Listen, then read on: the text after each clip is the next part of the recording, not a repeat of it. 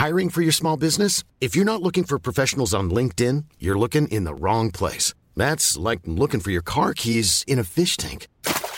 LinkedIn helps you hire professionals you can't find anywhere else, even those who aren't actively searching for a new job but might be open to the perfect role. In a given month, over 70% of LinkedIn users don't even visit other leading job sites. So start looking in the right place. With LinkedIn, you can hire professionals like a professional. Post your free job on linkedin.com/people slash people today. Cette émission somptueuse vous est présentée avec la fantastique participation d'Antoine Béringer, Robert Wendel, Guirec Lefort, François, Michael Paquet, Thibes Delacroix, François Brio, Nicolas Labbé, Alex Bonazzi et Jérémy Qui. Bonjour à tous et bienvenue sur le Rendez-vous Tech, l'émission qui explore et qui vous résume de manière compréhensible toute l'actualité tech, internet et gadgets.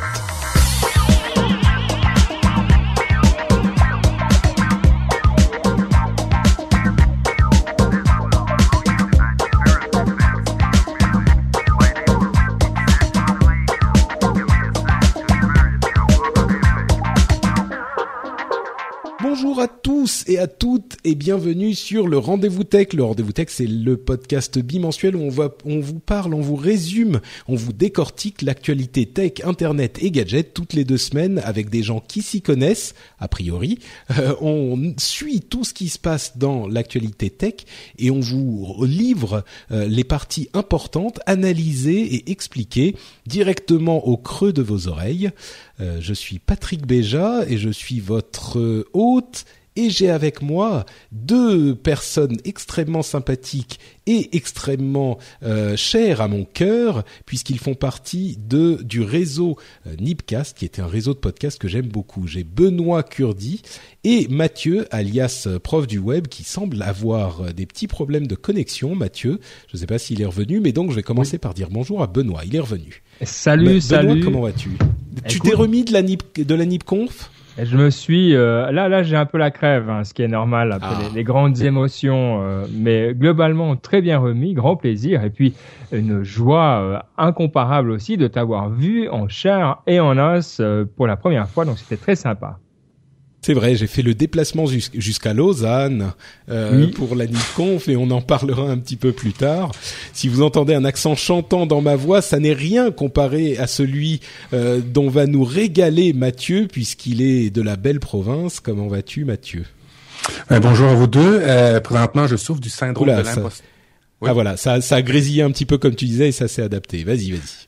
Euh, ben, ben, bonjour. Désolé, désolé de ma qualité de son. Euh, je souffre du syndrome de l'imposteur. Euh, je suis avec deux podcasteurs professionnels, alors je vais essayer d'être au moins, au moins à 10% de votre capacité, c'est-à-dire 100% pour Oh. moi. Il est trop gentil, Mathieu.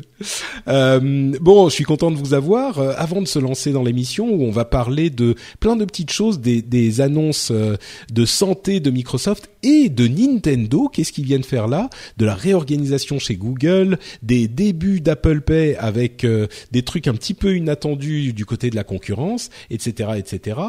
Euh, je vais quand même vous demander à tous les deux et à nos auditeurs, est-ce que vous pensez que euh, j'ai une voix un petit peu différente aujourd'hui Est-ce qu'il y a quelque chose qui a changé en moi? Est-ce que vous sentez quelque chose? Euh, on, on sent la gravité de la fonction euh, que tu incarnes dorénavant, mais à part ça, non. Oui, bah effectivement, euh, comme l'a suggéré, l'a, l'a indiqué Benoît, euh, c'est le premier épisode que je fais en tant que podcasteur professionnel, Euh, et cette fonction est extrêmement importante évidemment. Je vais d'habitude, j'aime pas trop passer de temps sur toutes ces histoires euh, en début d'émission et je vais peut-être en parler en milieu d'émission euh, aussi de parler du Patreon, mais là en dehors même du Patreon, euh, je voulais simplement dire deux mots sur cette transition euh, qui s'est enfin euh, qui a enfin été effectuée la la semaine dernière. J'ai quitté, j'ai fait mon dernier jour au travail et je suis aujourd'hui un podcasteur professionnel payé par ben vous euh, principalement aujourd'hui les auditeurs du rendez-vous tech qui choisissent de soutenir l'émission. Euh, sans parler du Patreon, vous pouvez pas savoir à quel point c'est euh, excitant et valorisant de se sentir soutenir par euh, l'audience pour un produit qu'on fait pour pour eux, pour vous, euh, et de pouvoir aujourd'hui me consacrer à 100% à cette passion que, que qui m'habite. Euh, j'ai peut-être poussé un petit peu aujourd'hui en, en, enregistrant. Ça c'est le troisième, la troisième émission qu'on enregistre aujourd'hui. Les deux premières, j'en ai fait une en français, une en anglais sur les jeux vidéo, dont je vous dirai deux mots un petit peu plus tard. Mais je suis tellement excité, je peux pas me contenir euh, tellement je suis heureux de, de pouvoir vivre cette vie aujourd'hui. Et c'est vraiment euh, grâce à vous, les auditeurs du Rendez-vous Tech. Et donc je tenais en, en ouverture d'émission euh, à vous remercier du plus, plus profond du cœur encore une fois. Euh, tous les auditeurs et bien sûr les euh, les gens qui contribuent sur le Patreon dont on reparlera un petit peu plus tard mais voilà maintenant Donc, je, je, je, je l'ai dit podcasté ah oui, non, mais complètement. Et en plus sur les jeux vidéo qui sont euh, ma passion, euh, j'ai annoncé donc. Euh, en fait, je suis passé de trois émissions que je faisais avant à six. J'ai doublé le nombre d'émissions immédiatement là, et il y a encore des petites choses qui arrivent pas forcément. Enfin bref, c'est c'est j'y vais à fond. Je pense que votre investissement euh, sera rentabilisé. Enfin, je l'espère. Euh, et en tout cas, j'espère ne pas vous décevoir. Euh, je suis, j'y suis for the long haul, pour le pour la durée. C'est pas un truc que je fais à moitié. Donc voilà. Je vous en dirai un petit peu plus en milieu et en fin d'émission pour tout ça. Donc, on va parler de la NipConf tout à l'heure, mais entre-temps, on a les news principales. Et à vrai dire, il n'y avait pas trois sujets qui se sont détachés entièrement de euh, toute l'actualité tech de ces deux dernières semaines, parce que on revient quand même à ça, hein, les histoires de Patrick qui change de vie, c'est bien gentil, mais ce qui est important, c'est d'avoir une actu tech euh, bien résumée et bien expliquée dans cette émission. C'est ce que vous demandez et c'est ce que ce que vous aurez euh, aujourd'hui encore. On a donc, comme je le disais, la première histoire qui s'est un petit peu détachée, c'est l'histoire du de l'annonce de Microsoft qui a annoncé, comme on s'en doutait un petit peu, un service de santé et un premier accessoire, un premier euh, objet de technologie portée qui utilise ce service de santé. Euh, ça s'appelle Microsoft Health pour le service et Microsoft Band pour le, euh, le, le, le, la montre, c'est pas vraiment une montre, c'est un bracelet euh, connecté. Ce qui est un petit peu surprenant dans tout ça, c'est que les deux euh, sont sont utilisables sur toutes les plateformes Microsoft euh, bien sûr, donc avec Windows Phone et Windows, et euh, iOS et Android également. Donc c'est un petit peu inattendu de la part de Microsoft, mais en même temps c'est cohérent avec leur politique euh, ou la politique de Satya Nadella qui vise plutôt euh, le, le, le, les services que les logiciels. Il veut faire de Microsoft une société de services, baser euh, son activité au moins en partie sur les services plus que la vente de logiciels ou même de matériel. Euh, vous avez eu le temps de lire, de voir, de, de, de, regarder un petit peu tout ce qui se passe avec Microsoft Health. Euh, mmh. Qu'est-ce que vous en pensez tous les deux? Ouais, moi j'ai pas mal regardé parce que je trouve que ben voilà c'est une catégorie euh, qui est la catégorie de l'année hein, tous ces euh, bracelets. C'est sûr. Euh, on a les, les mastodontes qui arrivent. Ce que je trouve intéressant, bon alors oui ça fait les pas, euh, voilà, euh, ça fait aussi le battement cardiaque, ce qui est intéressant. selon, il semblerait que ce soit pas forcément hyper précis le battement cardiaque cependant. et puis ils ont aussi d'autres choses un petit peu plus surprenantes comme un capteur pour les, les ultraviolets donc pour les UV. Euh, Est-ce que c'est vraiment utile? Est-ce que c'est vraiment euh, genre les choses euh, que le public réclame? J'ai un gros point d'interrogation.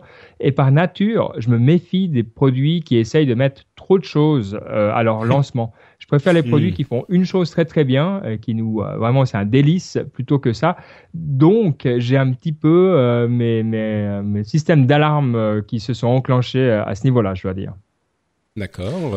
Mathieu, toi, tu alors, euh, dans les faits, c'est un peu traditionnel chez Microsoft dans les dernières années. Hein. Ils nous ont appris à, essayer de joindre l'utile et l'agréable, c'est-à-dire à une tablette avec Windows 8, ils ont essayé de faire une interface tablette avec euh, une interface desktop. On a vu que ça n'a pas fonctionné. Là, ils essayent de faire une montre intelligente avec un bracelet, un bracelet euh, connecté. Euh, J'ai lu un peu les critiques sur Internet. Euh, alors, c'est pas forcément une, une, montre connectée comme on les aime, qui est jolie à voir. C'est plus du côté du bracelet connecté, euh, de sport plus. Euh, mais par contre, j'ai lu qu'il y avait des certains problèmes au niveau de, de, de l'humidité, ce qui fait que ben ça fait pas bien le sport parce que quand on court, on fait on, a un peu de sueur, on a un, fait que alors ça fait ni bien un ni bien l'autre. Et puis en plus, vous, vous, vous allez voir dans les images ou dans les liens que Patrick va vous mettre, ben ça s'affiche pas comme une montre. On la regarde pas du revers de la main, mais il faut bien inverser le poignet. C'est c'est c'est au niveau euh, on bah, C'est complètement, c'est complètement, euh, c'est un écran qui est euh, allongé, qui est un rectangle, euh, mais qui va dans le sens perpendiculaire au bras en fait. Donc on peut pas le regarder en regardant son poignet comme on regarderait une montre. Il faut tendre le poignet vers l'avant en quelque sorte ou le monter vers le haut. C'est un petit peu bizarre effectivement à, à regarder. Et puis, euh, je lisais aussi que le, la batterie, l'autonomie, malgré qu'ils ont mis deux espèces de batteries de chaque côté du poignet, euh, c'est bien fait. Hein. On voit qu'ils ils ont passé un, un, certain temps pour l'ingénierie de tout ça. Il y a deux batteries, mais ça encore pas l'air suffisant. Et puis moi, j'ai vraiment l'autonomie pour moi est essentielle, surtout quand on parle d'une montre qui veut analyser. Bah là, on est à quatre jours, je crois, quelque chose comme ça, non? Bah alors, ce que deux, deux jours, il me semble, non? Ah, oui, oui, non, vous avez peut-être raison, c'est deux jours, effectivement. Oui. Alors, quand une montre veut analyser le sommeil, puis qu'on est obligé de la recharger la nuit, une journée sur deux, ça, hmm. fait, ça, fait, un petit peu, ça fait un petit peu problème. Mais par contre, euh, très joli, 200 euh, dollars, euh, compatible. Alors, iOS, Android, Windows Phone, ça aurait été la moindre des choses que ce soit pas compatible Windows Phone. Et puis le, le software sur lequel repose ce, ce L-band, ce, ce band de Microsoft, ben lui aussi est compatible sur les trois plateformes. Ça, tu vois, pour, pour le coup, c'est vraiment quelque chose qui fait plaisir à entendre parce que c'est souvent qu'il y a beaucoup de produits qui sont juste dédiés à une plateforme. Alors pour le coup, je pense que ça, c'est génial et c'est l'affaire qu'il faut retenir, c'est que Microsoft arrive partout. C'est tout à fait vrai, et d'autant plus que ce premier Microsoft Band, donc l'appareil lui-même, était une sorte de design de référence de Microsoft. Enfin, même pas. C'est un premier euh, appareil qui est disponible chez Microsoft, mais ils vont euh, par la suite euh, mettre en. Enfin, il y aura d'autres appareils construits peut-être même par d'autres que Microsoft eux-mêmes. c'est mm. vraiment un écosystème qu'ils sont en train de développer, et on n'est pas euh, coincé chez Microsoft avec cet appareil uniquement. Donc même s'il est un petit peu moyen, on va dire, et effectivement euh, beaucoup de gens disent que le logiciel, la partie logicielle est pas trop mal, la partie euh, matérielle est moyenne. le le l'écosystème Microsoft Health et non seulement quelque chose qui a l'air d'être plutôt pas mal, qui inclut euh, les, les, les, services de Joe Bone, de Runkeeper et d'autres, euh, mais sur le long terme, je pense qu'il est important avec toute cette euh, enfin toute cette tendance santé qui est en train de, et, et, et technologie portée qui sont en train de se confirmer, il est important que Microsoft ait un, euh, élément dans cette euh, cette euh, dans cet univers également. Et donc, bon, a priori, c'est euh, plutôt une bonne chose, même si l'appareil lui-même, ce premier appareil, n'est pas forcément la plus grande réussite de l'histoire. Mais, en même temps, en, même temps, ils ont, ils ont, ils ont. Euh, ce que je lisais aussi, c'est qu'au niveau des stocks, ils en ont pas produit trop. Ils ont vraiment. Ce que ma perception, c'est qu'ils ont vraiment dit voici le produit que vous devriez faire si vous voulez être compatible avec euh, Microsoft Health. voici ce que nous pensons que ça devrait être voici, là, on vous, un peu comme Nexus avec Google, où ils montrent comment on devrait faire un, un, produit pour Google. Ben là, Microsoft elle, a fait la même chose. Euh, ils s'aventurent pas trop sur des stocks qui arriveront pas à vendre, comme ils ont fait un peu avec des, des, des surfaces à l'époque. Euh, non, je trouve ça, je trouve ça tout bon. Et puis, ben, faites attention toujours hein, d'acheter une première version d'un produit. Faut, faut, faut, faut modérer ses ardeurs hein, sur cet aspect-là. Le premier iPad, euh, ceux qui l'ont acheté l'ont regretté six mois après. Alors, le hmm. Microsoft euh, Ben, faites attention, peut-être attendre six mois pour voir l'écosystème se développer. Pas faux. Mm. Ouais, moi je, suis quand même un peu surpris. Euh, c'est quand même quand on voit les nouvelles catégories comme l'Apple Watch qui sont en train de sortir, j'ai un petit peu peur qu'ils aient un train de retard, mais à voir. Mm. Bon, en même temps, Joe Bone, euh, pardon, euh, Fitbit en sort aussi des montres un petit peu comparables. Il y a oui, on, disons qu'il y a quand même beaucoup de monde qui se ressemble un petit peu. Euh, on, verra. En fait, la grande question, c'est est-ce que l'Apple Watch, encore une fois, elle est toujours là, euh, peut faire quelque chose de différent ou pas? Et on aura la réponse dans euh, dans quelques mois. Mais dans leur communication, dans leur communication, Microsoft, dans leur communication, a bien insisté hein, sur le fait que ils vont conserver les Ouais, c'est ça. C'est pas une montre. C'est entre les deux, c'est mitoyen. Mais ils ont bien insisté sur le fait qu'ils allaient avoir les données, que ça allait être dans le cloud. Je pense que hmm. Sincèrement, le nœud de la guerre de tous ces produits-là, c'est de détenir les données. Et après ça, hmm. peut-être qu'ils vont les ah non, utiliser. Je, je, pense qu'ils vont les utiliser. Le, le moyen Microsoft Band est un moyen pour arriver à leur fin. C'est tout. Tout à fait. Oui, oui, non, tu as raison. Bon, euh, Microsoft a aussi annoncé que la marque Lumia euh, serait bientôt en train d'être euh, remplacée, enfin de remplacer la marque Nokia qu'ils n'ont droit d'utiliser que pendant deux ans après leur achat de Nokia. Donc, ils doivent commencer à faire la transition, transition, ce qui veut dire qu'on aura les téléphones Microsoft Lumia et non plus Nokia Lumia. Donc, Nokia va disparaître de la communication de Microsoft. Nokia pourra réutiliser la marque Nokia pour les téléphones non smartphones d'ici euh, pas trop longtemps, hein, un an, un an et demi. Euh, et pour les smartphones eux-mêmes, ça sera dans, euh, bah, ils avaient cinq ans de, non-utilisation, donc Nokia reviendra dans le marché des téléphones. autre information au niveau téléphone Microsoft, Windows Phone et, euh, et, et, a un tout petit peu réduit sa part de marché en Europe, malheureusement. Euh, elle n'est pas, elle a pas réduit beaucoup, hein, c'est quelques dixièmes de points, mais il n'empêche, ça montre qu'ils ont euh, un, un, sentiment qu'on sentait un petit peu euh, nous au, au, dans l'industrie tech, euh, en tout cas sur Upload par exemple. Windows Phone avait un bon petit démarrage qui aurait pu se transformer. Il semble qu'il ne soit pas aujourd'hui en train de transformer l'essai. On verra ce qui se passe euh, plus tard, mais euh, pour le moment, ils ne grossissent plus, en tout cas euh, en Europe, qui était le territoire où ils, étaient. Un petit peu dommage. on parlait de santé. Et Nintendo est venu annoncer quelque chose qui était assez inattendu. Pour ceux qui ne le savent pas, Nintendo, enfin je me demande qui ne le saura pas dans le monde, Nintendo est un, un, développeur de jeux vidéo, de, consoles de jeux et de jeux vidéo ceux qui ont la, la, mémoire très très longue se souviendront qu'ils ont fait il y a euh, très, enfin qu'ils faisaient à l'origine des cartes à jouer japonaises de Hanafuda. Euh, et ah ouais, t'as la, la mémoire longue, hein. Euh, oh, c'était il y a, oui, oui, c'était il y a très très longtemps. Hein, c'était au, siècle dernier, enfin avant le le, le 20e. Euh, je crois qu'ils ont commencé à la fin du 19e. Mais ah, je me trompe peut-être, peut-être que je remonte un peu loin. Mais bref, euh, on, se souviendra aussi qu'ils euh, ont fait des petites euh, ils ont un petit peu touché à la santé avec leur console Wii, avec euh, Wii Fit et des choses comme ça, des, des, des, jeux en fait qui alliaient le jeu et l'exercice et le fitness avec leur fameuse balance sur la sur la console Wii sur laquelle on montait pour faire différents exercices. Et là, ils ont annoncé oui. Tu parles des tu parles des consoles de jeux que tout le monde a acheté, mais qui sont présentement en train de prendre la poussière dans tous les euh, mhm. dans toutes les armoires des gens. Ok. Alors ça, là, oui, effectivement, il y aurait beaucoup à dire sur cette console.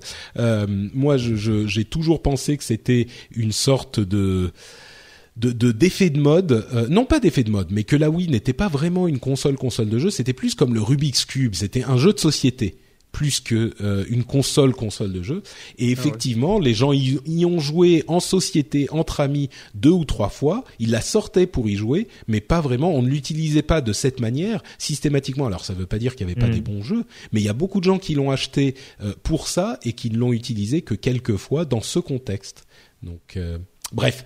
Ils ont annoncé aujourd'hui QOL, qui est Quality of Life, et c'est un appareil qui serait là pour euh, pour surveiller votre qualité de vie et en particulier votre qualité de sommeil. Et ils ont défini cet appareil avec les cinq noms. C'est-à-dire que euh, l'appareil, alors que je vous dise pas de bêtises, j'ai noté ça quelque part, il est non-wearable, non-contact, non-operating, non-waiting and non-installation. Ce qui veut dire en français, euh, non porté, non, sans contact, euh, on n'a pas besoin de, de l'opérer, de le, enfin de, de le paramétrer, euh, on n'a pas besoin d'attendre et il n'y a pas d'installation. C'est-à-dire que c'est la simplicité à l'état pur. C'est un appareil qu'on va poser sur sa table de nuit et qui va surveiller votre sommeil par différents sens, capteurs et des services cloud, et qui va ensuite faire quoi? Bon, on sait pas trop trop, mais je pense que vu l'expérience et la maîtrise de Nintendo dans des domaines que je, redécouvre moi avec la, console Wii U qui est pas la console Wii euh, que qu'on m'a offert au boulot quand je suis parti euh, du boulot, parce que figurez-vous que mes mes collègues sont des gens formidables qui m'ont offert une console euh, quand je suis parti. ils ont une telle maîtrise, non pas de l'interface qui est assez brouillonne sur la Wii U, mais par contre de cette ambiance ronde, sympathique, agréable dans le, le, les services euh, que je me dis, il y aurait peut-être quelque chose à faire là. Est-ce que il y a des choses qui vous séduisent dans, qui vous séduisent dans cette annonce. Entre parenthèses, ça sera pas disponible avant euh, mars 2016, hein, donc c'est pas c'est pas pour tout de suite. Ah ouais. Est-ce que c'est euh, Ça va être long, mars 2016. T'as raison dans, dans, le fait que quand on a acheté, ben, pour pour le coup, moi j'ai des vieilles consoles Nintendo et j'ai pas eu les récentes.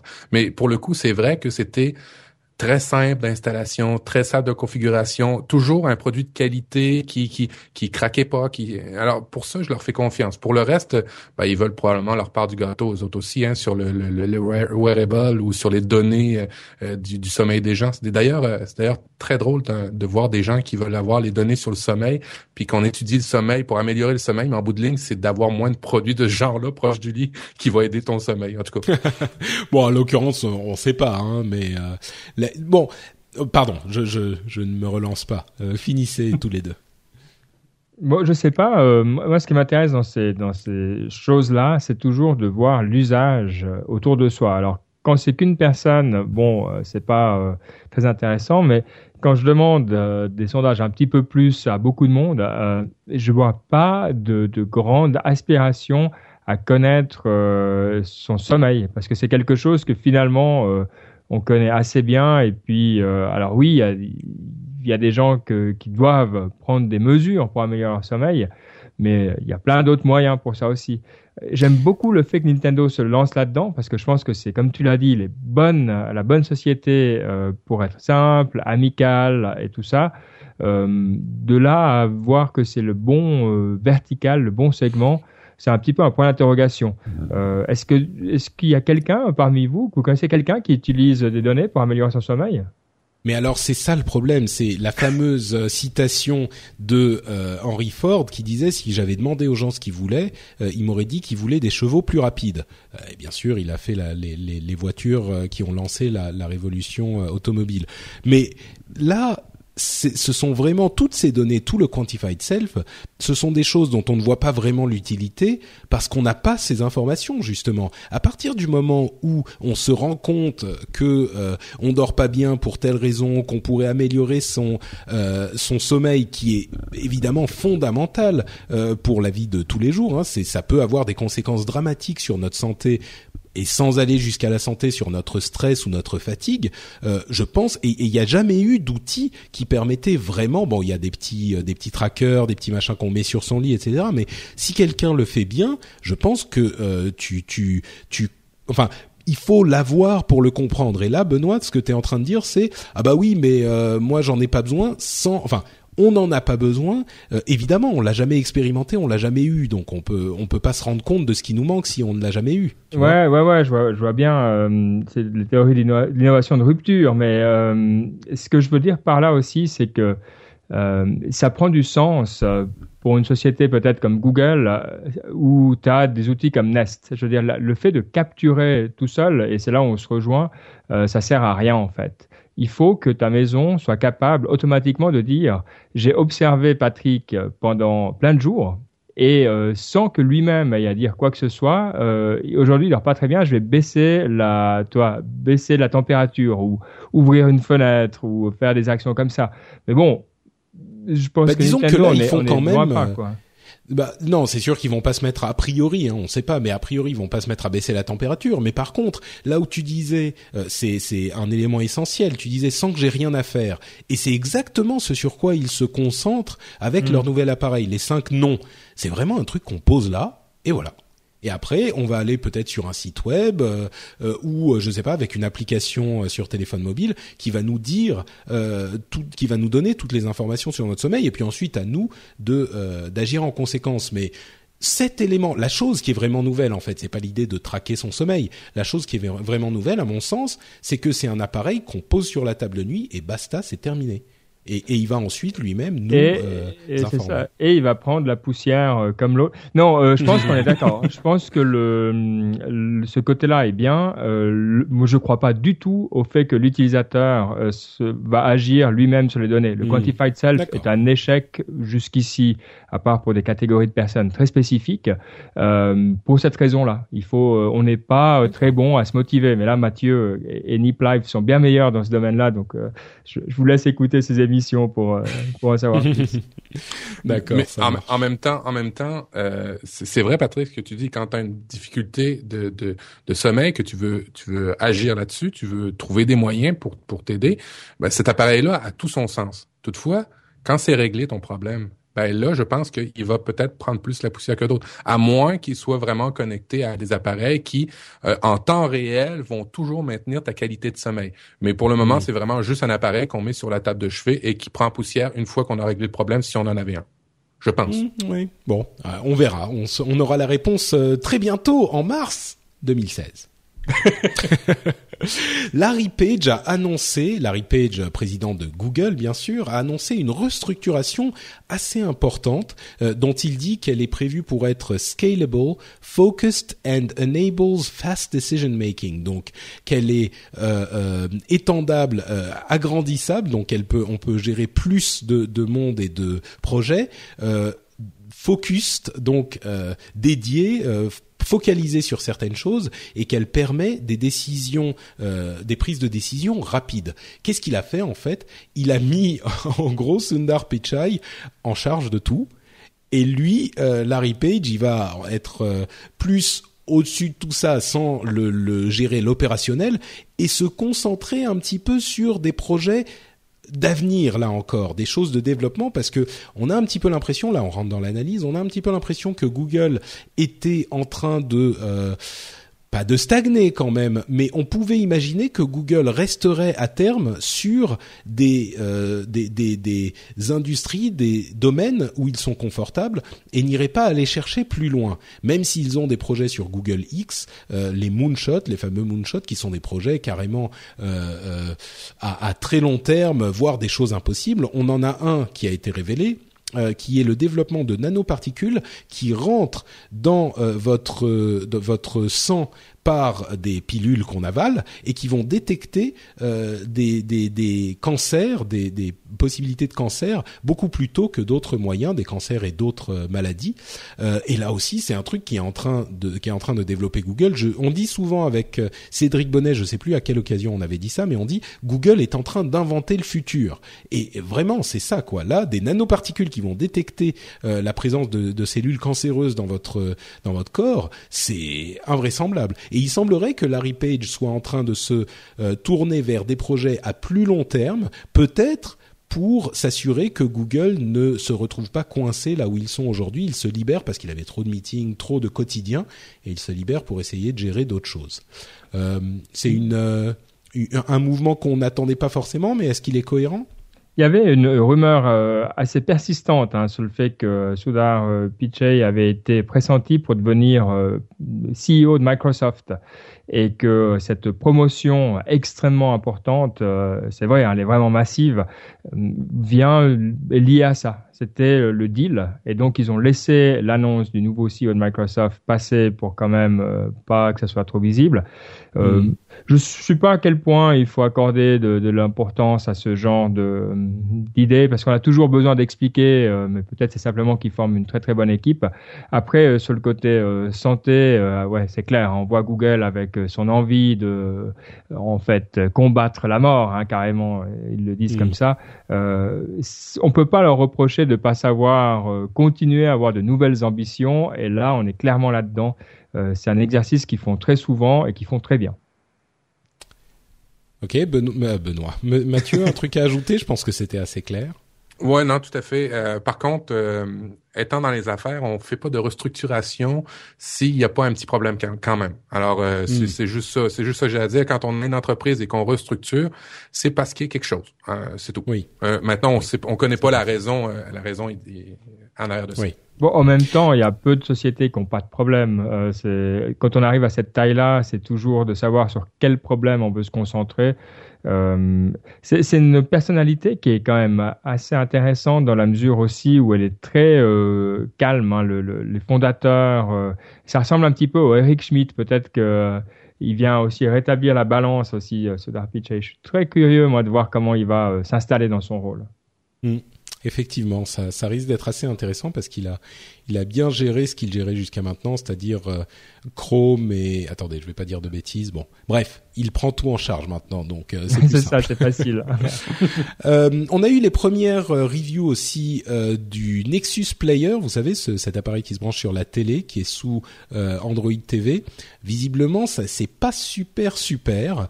le la vidéo, le, le playback de, enfin la, la lecture vidéo est pas super super smooth, euh, fluide. Euh, L'appareil est lent, euh, il est assez buggé. Il y a que 70 jeux et applications qui sont disponibles dans l'App Store.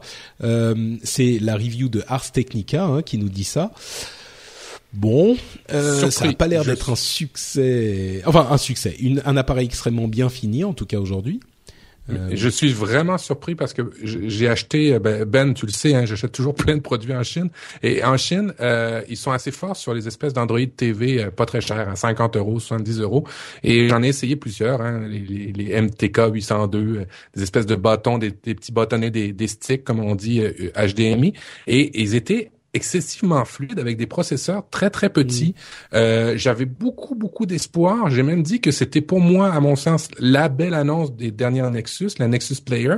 Et je suis vraiment surpris euh, de lire cette nouvelle là. Alors c'est toujours la même chose. Hein. Ils vont peut-être corriger beaucoup de bugs, euh, tout simplement avec un update, du, du, du, une mise à jour tout simplement euh, de, l'OS. Mais je suis vraiment surpris euh, que qu'ils n'arrivent pas à faire une qualité au moins égale que des produits chinois de, de, de fond de cours. Ça, t'es sûr qu'ils n'étaient pas sous Google euh, Google TV ces appareils-là plutôt que Android TV C'est relativement nouveau Android TV. C'est vraiment c'était vraiment, euh, en fait, c'était un Android. C'était pas un Android TV, mais c'était un Android ah et non pas un Google TV. Et puis pourtant, tu vois, euh, des produits euh, de fond de cours, comme j'insiste, hein, le produit est de mauvaise qualité, plastique, mal fini, mais c'est très très fluide avec hmm. peu de processeurs. Ils arrivaient à avoir une expérience utilisateur très plaisante. Alors, je suis estomaqué de dire ça que Google lance un produit qui est qui arrivent pas à voir la qualité des produits merdiques chinois, on va le dire comme ça, euh, c'est surprenant, surprenant. Ouais. Bon, je, suis à peu près sûr que ça sera corrigé avec une mise à jour, hein, je pense. Euh, Nexus 9, la tablette, les premières reviews disent que c'est une excellente tablette, il y a rien de surprenant euh, là-dessus. Euh, et c'est Engadget qui dit euh, excellente tablette. L'écran et les euh, les enceintes pourraient être un petit peu meilleurs, mais bon, voilà. Je lis les, les reviews sur TechMeme euh, qui fait des résumés de tout ça, c'est très pratique. Euh, Techmeme.com. Euh, Android 5 euh, Lollipop qui est très bien aussi, excellente, très intuitif. les les notifications sont intuitives, meilleure performance et, et batterie et euh, les, les, outils de développement euh, vont améliorer euh, l'expérience Android de manière significative. Donc Android 5, on, a, on espère le voir très bientôt sur tous nos appareils Android. Je continue à faire des refresh des refresh sur mon update parce que normalement pour la gamme Nexus c'est censé sortir aujourd'hui, donc on est le, le 3 novembre et j'ai beau check now, check now, il ne se passe rien, mais je vous promets que si vous m'entendez crier, vous saurez que c'est ça quoi. Super. Euh, Apple Pay a été activé il y a allez, deux semaines de ça maintenant, et il y a eu des petits problèmes assez intéressants avec euh, le système Current C de CVX. Alors c'est quoi Current C Et ça, ce dont on va parler parle de beaucoup de choses dans, l'univers de la tech et dans euh, l'univers des paiements sans contact. Alors, Currency, c'est un système développé par la société CVX, qui est euh, Walmart, CVS, euh, qui est chez Walmart, CVS, etc. Euh, qui est donc un système de paiement différent de du système sans contact Visa ou Apple Pay ou Google Wallet, et qui nécessite pour fonctionner de de connecter votre compte en banque à ce, système directement, donc il ne passe pas par les cartes de crédit, ce qui est important parce que évidemment tous les marchands qui utilisent les cartes de crédit payent une certaine somme aux euh, bah, sociétés de cartes de crédit, ce qui est normal. Euh, et donc ce système Currency, qui était développé par certaines enseignes pour euh, économiser un petit peu d'argent, était en place en test dans différents magasins depuis des mois et des mois. Et il a, ils ne se sont au moment où Apple Pay est arrivé, comme les terminaux pouvaient aussi faire du NFC et fonctionnaient avec euh, Google Wallet et maintenant avec Apple Pay, les gens se sont mis à utiliser Apple Pay dans ces enseignes, donc Walmart, CVS, etc., qui sont des grosses enseignes aux États-Unis, bien sûr. Eh bien, figurez-vous qu'au bout d'une journée, Apple Pay ne fonctionnait plus sur ces appareils. Pourquoi? Parce que euh, il faisait partie du consortium Current-C euh, et Currency leur a dit, et c'était dans les conditions d'utilisation, vous ne pouvez pas utiliser un système concurrent. Et là, on se dit, mais il était, il était en place, euh, le système NFC était en place depuis des mois. Pourquoi est-ce qu'ils s'en sont aperçus que maintenant? Eh bien, c'est là qu'on voit la force de frappe marketing et de euh, puissance de mindshare, d'esprit, d'influencer les esprits d'Apple c'est que euh, c'est grâce à, enfin, c'est au moment où Apple a euh, autorisé, a mis en place ce système que euh, cette euh, société, cette, euh, ce, système, ce système concurrent s'est aperçu que tous les systèmes NFC marchaient aussi. C'est-à-dire que Google Wallet marchait depuis longtemps, mais trop peu de gens l'utilisaient pour que on s'en rende compte. C'est quand même invraisemblable, quoi. C'est assez surprenant. À côté de ça, le système currency en question est symptomatique des problèmes de l'industrie et des problèmes des gens qui innovent sans innover. il faut, pour faire un paiement, scanner un QR code, enfin lancer l'application, ce qui est normal, scanner un QR code, montrer le QR code ou le résultat au vendeur et à ce moment c'est euh, c'est payé. Ce qui est enfin scanner le QR code, tout ça, c'est hyper compliqué. Il faut lier votre compte et donner vos informations à Currency, les informations de carte bleue. Et en plus de ça, ils ont eu juste à ce moment, juste dans la semaine, un, euh, un, une alerte de sécurité, comme quoi certains de leurs serveurs avaient été euh, avaient eu des problèmes ou en tout cas des, des partenaires et des adresses email étaient dans la nature. Donc évidemment, ça a fait très très mauvais effet. Tout ça pour dire, euh, il y a un vrai effet Apple Pay qui va évidemment bénéficier à Google aussi, à Android aussi, à tous les euh, gens, toutes les technologies NFC. Donc on pourrait, euh, on peut penser qu'on y est là, les paiements sans contact, en plus assez sécurisés avec les, les la le, lecteur d'empreintes digitales, vont arriver et ça bouscule un petit peu les autres, quoi. Ouais, tout ce qui est basé sur un QR code hein, est déjà un petit peu un échec à la base, mais euh, c'est incroyable, oui. Ouais, ils ont raison, euh, ceci dit, de pas euh, se laisser euh, abattre comme ça, hein, les, les, Walmart, les CSV là de ce monde. CVS, oui. Les CVS, pardon, c'est l'autre chose. parce qu'en même temps, c'est peut-être des combats derrière-garde, mais chaque jour qu'ils arrivent à garder la main sur ces données est important. c'est Ouais, je, je suis pas certain vraiment d'où on va avec avec Apple Pay. Moi, j'aime bien, hein, mais euh, Est-ce que c'est c'est disponible en Europe? On va pouvoir le. Non, pas encore. Non. Pas encore. Hein, ouais. Ça viendra, mais c'est pas encore. Okay. Oui, il y a tellement de deals à faire. Pardon, mmh. Mathieu. Et c'est toujours pas disponible au Canada non plus. Euh, mmh. Walmart, hein, c'est une grosse chaîne, c'est une énorme chaîne, c'est plus de 10% de l'exportation de la Chine. Alors, c'est juste pour vous donner une idée, c'est assez gros. Oui, c'est énorme, c'est sûr. Et effectivement, je pense qu'on a tendance, euh, comme tu le dis, Benoît, à se dire, euh, allez, les entreprises tech, Google, Apple, euh, allez-y, cassez tout. c'est vrai que c'est compréhensible aussi de l'autre côté, du côté des, des, des des boutiques, enfin des retailers, parce que en l'occurrence, euh, ils vont payer en plus hein, une toute petite somme, mais une somme quand même à Apple Pay. Ça va faire baisser un petit peu les assurances sur les cartes bleues parce que c'est un petit peu plus sécurisé, mais quand même, ils vont aussi payer à Apple, ils vont payer aux cartes bleues, ils vont payer aux banques, ils payent à tout le monde. Là, ils voulaient faire une tentative pour récupérer un petit peu le système de paiement pour eux. Il semble que ça soit un petit peu compliqué. Euh, euh, je pense pas que ça aura un succès, mais bon, ne les condamnons pas trop vite. Ce qui est plus frustrant finalement dans cette histoire, c'est la manière dont il l'implémente avec cette histoire de QR code qui devrait sembler, pour des questions d'utilisation, euh, trop euh, enfin à n'importe qui qui connaît un petit peu ces systèmes, ça semblerait trop incongru à utiliser, trop gênant à utiliser pour que ça se développe vraiment. Mais on sait jamais, on verra. Euh, Apple a aussi dans le ouais dans tout ce qui est NFC, je sais que ça fait toujours hurler et bondir euh, mes euh, amis qui sont dans le domaine de la sécurité. Euh, J'arrive pas à creuser parce qu'ils sont tellement émotionnels quand ils parlent de, de, ces systèmes NFC que ça devient dur à avoir un argument complètement construit. Mais je, je, suis curieux de voir et je m'attends quand même à ce qu'il y ait des problèmes de ah, sécurité qui apparaissent un jour ou l'autre. Mais est-ce que tu sais pourquoi? Tu as compris le, le, le ah, fond de l'histoire?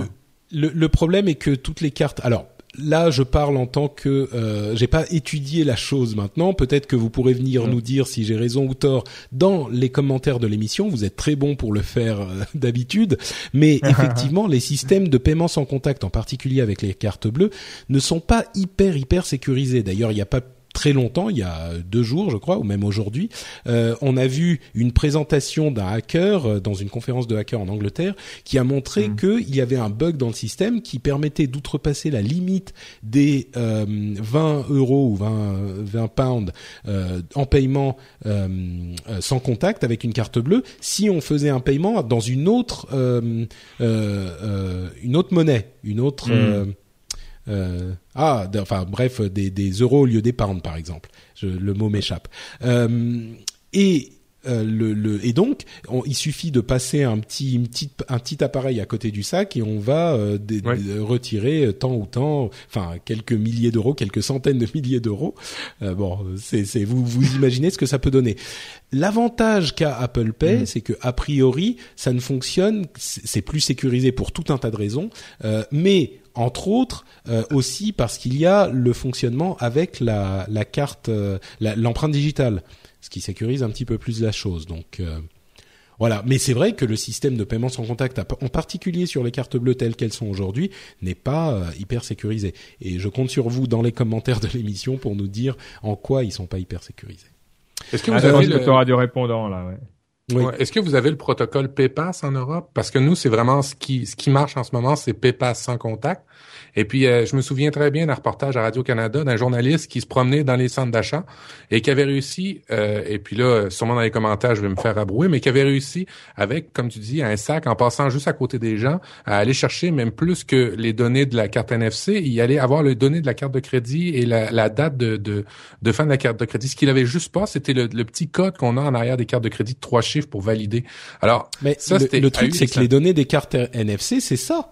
C'est comme, c'est ce que vous rentrez vous d'habitude, euh, ce qui est fait passer par la carte à puce qui va donner ces informations là, euh, et vous vous rentrez votre code pour sécuriser la chose. Là, il y a même pas, enfin, le, les informations sont transmises sans contact et il y a même pas le code pour sécuriser la chose. Donc euh, c'est non non, il y a, y a, un vrai problème avec moi. J'avais j'ai demandé à ma banque de ne pas avoir euh, le paiement sans contact. Alors c'est marrant, j'aime bien, euh, c'est c'est marrant à utiliser, mais moi j'aurais voulu ne pas l'avoir. Maintenant elles sont sur toutes les cartes, donc euh, super. Mais mais moi je voulais pas l'avoir. Il y a des vrais vrais problèmes de, de sécurité quoi. Mais c'est tellement pratique aller payer son, son Starbucks en, en appuyant ouais, mais là, je crois, son... Je suis d'accord, mais je crois qu'il y a quand même un, un, on est, on a toujours un, combat entre le fait que ça soit pratique ou le fait que ça soit sécurisé. Là, on est à un niveau où c'est trop non sécurisé pour se dire ah bah oui mais c'est pratique donc je le fais quand même. Moi, je pense qu'il y a un vrai souci là-dessus quoi. Bref, Apple a aussi annoncé que le NFC serait peut-être euh, utilisable, enfin ils ont discuté des d'autres possibilités d'utiliser le NFC euh, dans d'autres domaines comme euh, les transports publics, la les, les, accès aux immeubles, etc., etc. Donc on verra peut-être ça apparaître euh, dans, dans quelques mois ou un an. Euh, Twitter a annoncé un nouveau SDK, un kit de développement qui s'appelle Fabric. Je vais pas rentrer dans les détails, mais en gros, ils sont en train de se, se faire renaître en tant que euh, kit de développement utilisable par les développeurs pour faciliter l'utilisation des apps, le développement des apps. Il y a tout un tas d'outils qui vont euh, de la, la disparition du mot de passe, qui est l'une des applications de ce euh, kit de développement qui s'appelle Fabric, qui veut dire euh, tissu, hein, le tissu du web en fait, le tissu des apps. c'est ce qu'ils veulent devenir. Donc, qui, qui, on pourrait ne plus avoir à utiliser de mot de passe pour se connecter à notre application si utilisent euh, cette euh, cette euh, cette technologie Twitter. Il y a plein d'autres outils qui facilitent le développement des applications. Twitter se prend prend en charge tout un tas de choses et étant donné qu'ils ont une base d'utilisateurs extrêmement importante, ça pourrait fonctionner. C'est assez audacieux. On verra où ça les mène, mais on se demandait comment aller continuer à croître Twitter. Il semblerait que plutôt que de nous mettre des pubs dans tous nos flux, euh, ils sont en train d'aller dans une autre direction. Bon, je ne doute pas qu'ils euh, utiliseront tout ça pour relever nos, données là aussi, mais euh, il n'empêche, ça sera pas des pubs dans nos flux Twitter. En tout cas, pas pour tout de suite. Mais Twitter, ils ont déjà une expérience euh, assez réussie avec euh, Bootstrap, hein, qui est euh, trois quarts des, sites web maintenant qui sont faits rapidement le sont avec Bootstrap, en tout cas au niveau donc du design, c'est du CSS. et puis c'est intéressant aussi parce qu'ils intègrent leur outil de rapport de d'erreur, de, crash, Crashlytics qu'ils avaient acheté il y a quelques temps de cela. c'est vraiment un bon, bien joué de la part de Twitter mais je pense que euh, chat échaudé, craint l'eau froide, hein, pour partir dans les dans, dans les dictons, euh, je vois très très mal les développeurs euh, pardonner l'attitude détestable qu'a eu Twitter il y a quelques années avec leur écosystème, parce qu'on leur donne deux trois petits sucres qui sont par ailleurs euh, pas non plus complètement impossibles à avoir. Donc bravo à eux de faire un pas dans la bonne direction, mais j'ai l'impression que ça va prendre beaucoup plus que ça pour réparer le dommage. Oui, ce dont tu parles effectivement, c'était au lancement de Twitter, au début de Twitter pendant les deux trois premières années, ils ont laissé les développeurs utiliser leur écosystème pour développer des applications qui étaient entièrement, pour certaines, entièrement basées sur Twitter et l'accès euh, aux, euh, aux, informations de Twitter, pour faire simple. Euh, et au bout d'un moment, Twitter a dit bon bah écoutez, c'est bien gentil, mais nous on coupe tout, on va utiliser ça, on a besoin de toutes ces informations pour les monétiser, donc vous vous n'y avez plus accès et il y a des, beaucoup d'applications qui sont cassées la gueule complètement à cause de ça. Donc effectivement, chat échaudé craint l'eau froide, on peut on peut l'imaginer. Euh, Amazon annonce, attention, tenez-vous bien, 437 millions de dollars de pertes. Euh, c'est assez énorme. On, sait qu'Amazon euh, a souvent eu des, des, des, attitudes un petit peu de défiance vis-à-vis de euh, Wall Street euh, parce qu'ils voulaient développer le, leur business avant de se mettre à chasser les profits et le, les profits du prochain du prochain trimestre, comme c'est souvent trop le cas chez les, dans la finance, enfin pardon dans les sur les marchés. Et là, euh, en particulier pour la, le, le, mauvais calcul du Fire Phone de leur téléphone, dont d'ailleurs ils ont dit leur téléphone, leur téléphone, dont d'ailleurs ils ont dit euh, oui, nous pensons l'avoir euh, mis à un prix un peu élevé.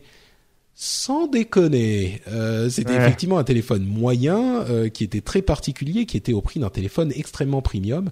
là, ils se rendent compte qu'il était trop cher et en plus, ça a contribué donc à ces pertes astronomiques il y a euh, certains, je vais pas dire de bêtises, donc je vais citer le bon, euh, la bonne euh, publication, c'est Business Week qui dit de toute façon, ce sont les employés d'Amazon qui pourront faire changer Amazon d'attitude, passer de cette vision long terme à une vision peut-être un petit peu plus sérieuse sur le court terme, parce que les employés d'Amazon sont les, les premiers possesseurs d'actions Amazon, donc ce sont eux qui vont souffrir de ces pertes et de, la, de des baisses de l'action.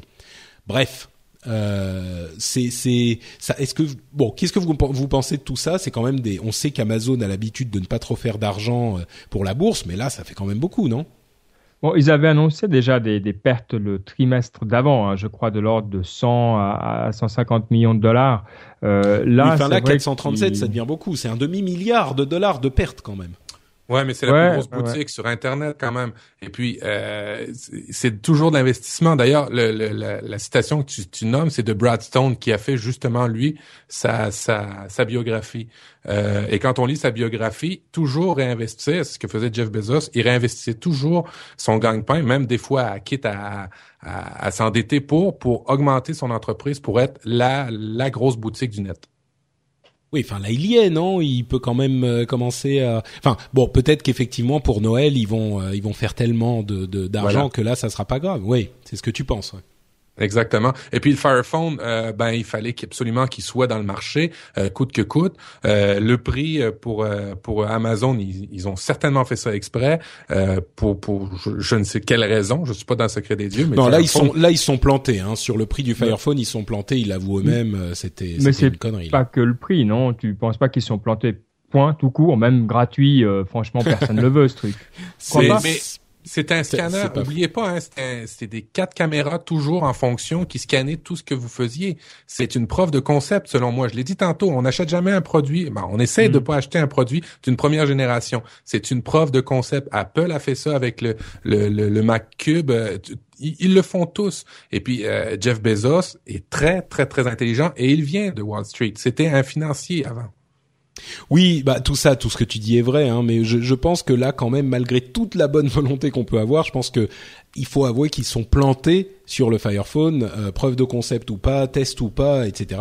Euh, quand tu lances un produit et que tu perds 170 millions de dollars, je suis désolé, c'est qu'il y a un souci quelque part. Euh, même si on veut tester des choses Là, ils sont clairement plantés. C'est pas juste, c'est pas à la fin du monde qu'ils soient plantés. C'est une énorme boutique, comme tu le dis, c'est la plus grosse. C'est le, supermarché d'internet. Donc oui, ils ont euh, sans doute euh, un petit peu de, de marge.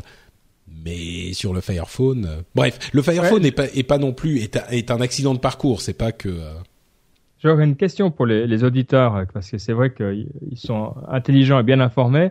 Euh, c'est qu'est-ce qu'on fait quand on a un inventaire comme ça euh, Je crois qu'il y a encore une valeur de 80 millions. Euh, ça fait une poignée de téléphones hein, qu'ils ont euh, dans un hangar quelque part. On les recycle, on les brûle, on les vend à la tonne. ou est-ce qu'ils arriveront peut-être à en faire une deuxième génération? Je suis curieux en termes de vraiment processus industriel. Donc voilà, eh ben, c'est le cas des idées. C'est ce qu'ils vont faire. Ils vont donner ça avec Amazon Prime. Ça va être le petit bonus qui va faire changer la vie de tout le monde pour avoir l'abonnement. Ouais, à mon avis, euh, ça va être euh, le petit bonus qui va finir dans un placard et dont personne ne va vraiment vouloir. Mais bon. J'aurais tout fait pour défendre Amazon. Bah oui, oui, oui, non. Et pourtant, j'aime beaucoup Amazon. Hein, Dieu sait que Mike serait fier. Bravo, bravo. Bon, bah écoutez, on arrive à la fin de la période, de la période, de la partie euh, des infos à retenir, et donc ça veut dire que je vais faire une petite pause pour l'un de mes moments préférés de l'émission, c'est-à-dire remercier les auditeurs qui me soutiennent, euh, qui nous soutiennent sur Patreon, et je vais commencer tout de suite en remerciant du fond du fond du cœur euh, Ludovic, Pouetch, Alexandre Marquez, Ziz, euh, pardon, Tezeb Web, euh, Desroisy Sofiane ou Sofiane Desroisy que je connais bien sur euh, sur Twitter, Jean Kléber Loret qui est un jeune homme plutôt sympathique euh, que vous avez entendu il y a quelque temps dans le rendez-vous tech d'ailleurs, JK, Laurent Gagneux, Salvi Photo, Laurent Vernet et Laurent Sarfati. Merci à tous les Laurent, merci à tous les autres aussi de soutenir le rendez-vous tech. Alors grande annonce, on se posait la question il y a euh, deux semaines encore, je me disais, bon, on va peut-être pas atteindre le palier de stabilisation financière euh, du, du, du rendez-vous tech.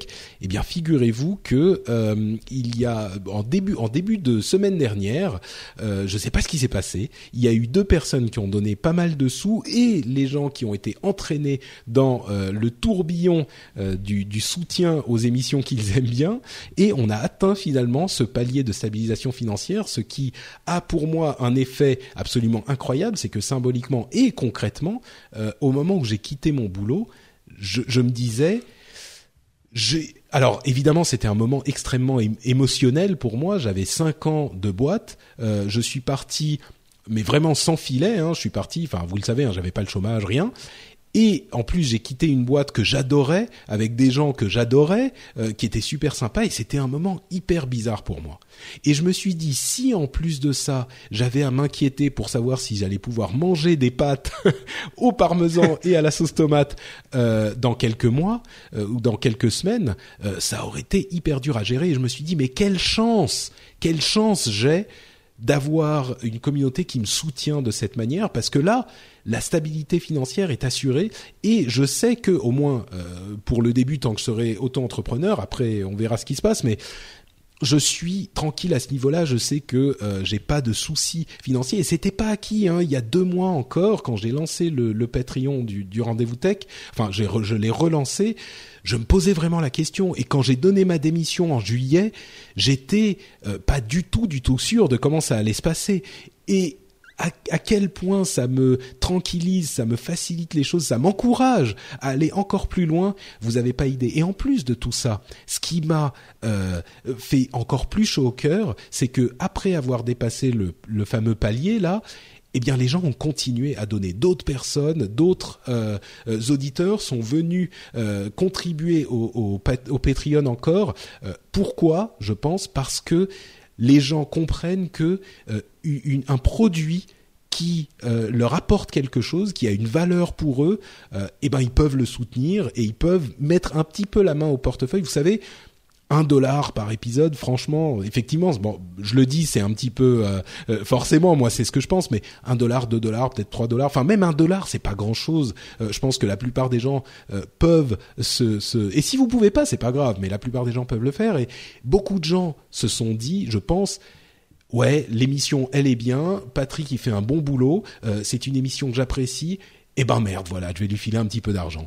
Et ça veut dire que ce que je fais, ça a une valeur pour vous et ça me, me ça me valide dans cette démarche qui est importante, le fait de, de quitter mon boulot effectivement pour me transformer euh, comme un, un, un, super héros. Je savais pas si j'allais être un super héros raté ou réussi. Et ben là, mon costume de podcasteur professionnel, il a l'air de euh, d'être plutôt pas mal euh, taillé et il me va plutôt bien. Donc voilà, c'est quelque chose que je tenais à souligner, qui est euh, extrêmement important pour moi et alors évidemment, je vais pas vous dire de vous arrêter. Hein, J'ai le, palier euh, stabilisation financière, il est atteint et ça c'est très, euh, euh c'est très rassurant pour moi. Mais bien sûr, si vous pensez que l'émission a une valeur pour vous, eh ben patreon.com/slash rdvtech, venez rejoindre la, la, communauté des patriotes. on est des gens plutôt cool, plutôt sympas et vous vous serez tout à fait les bienvenus.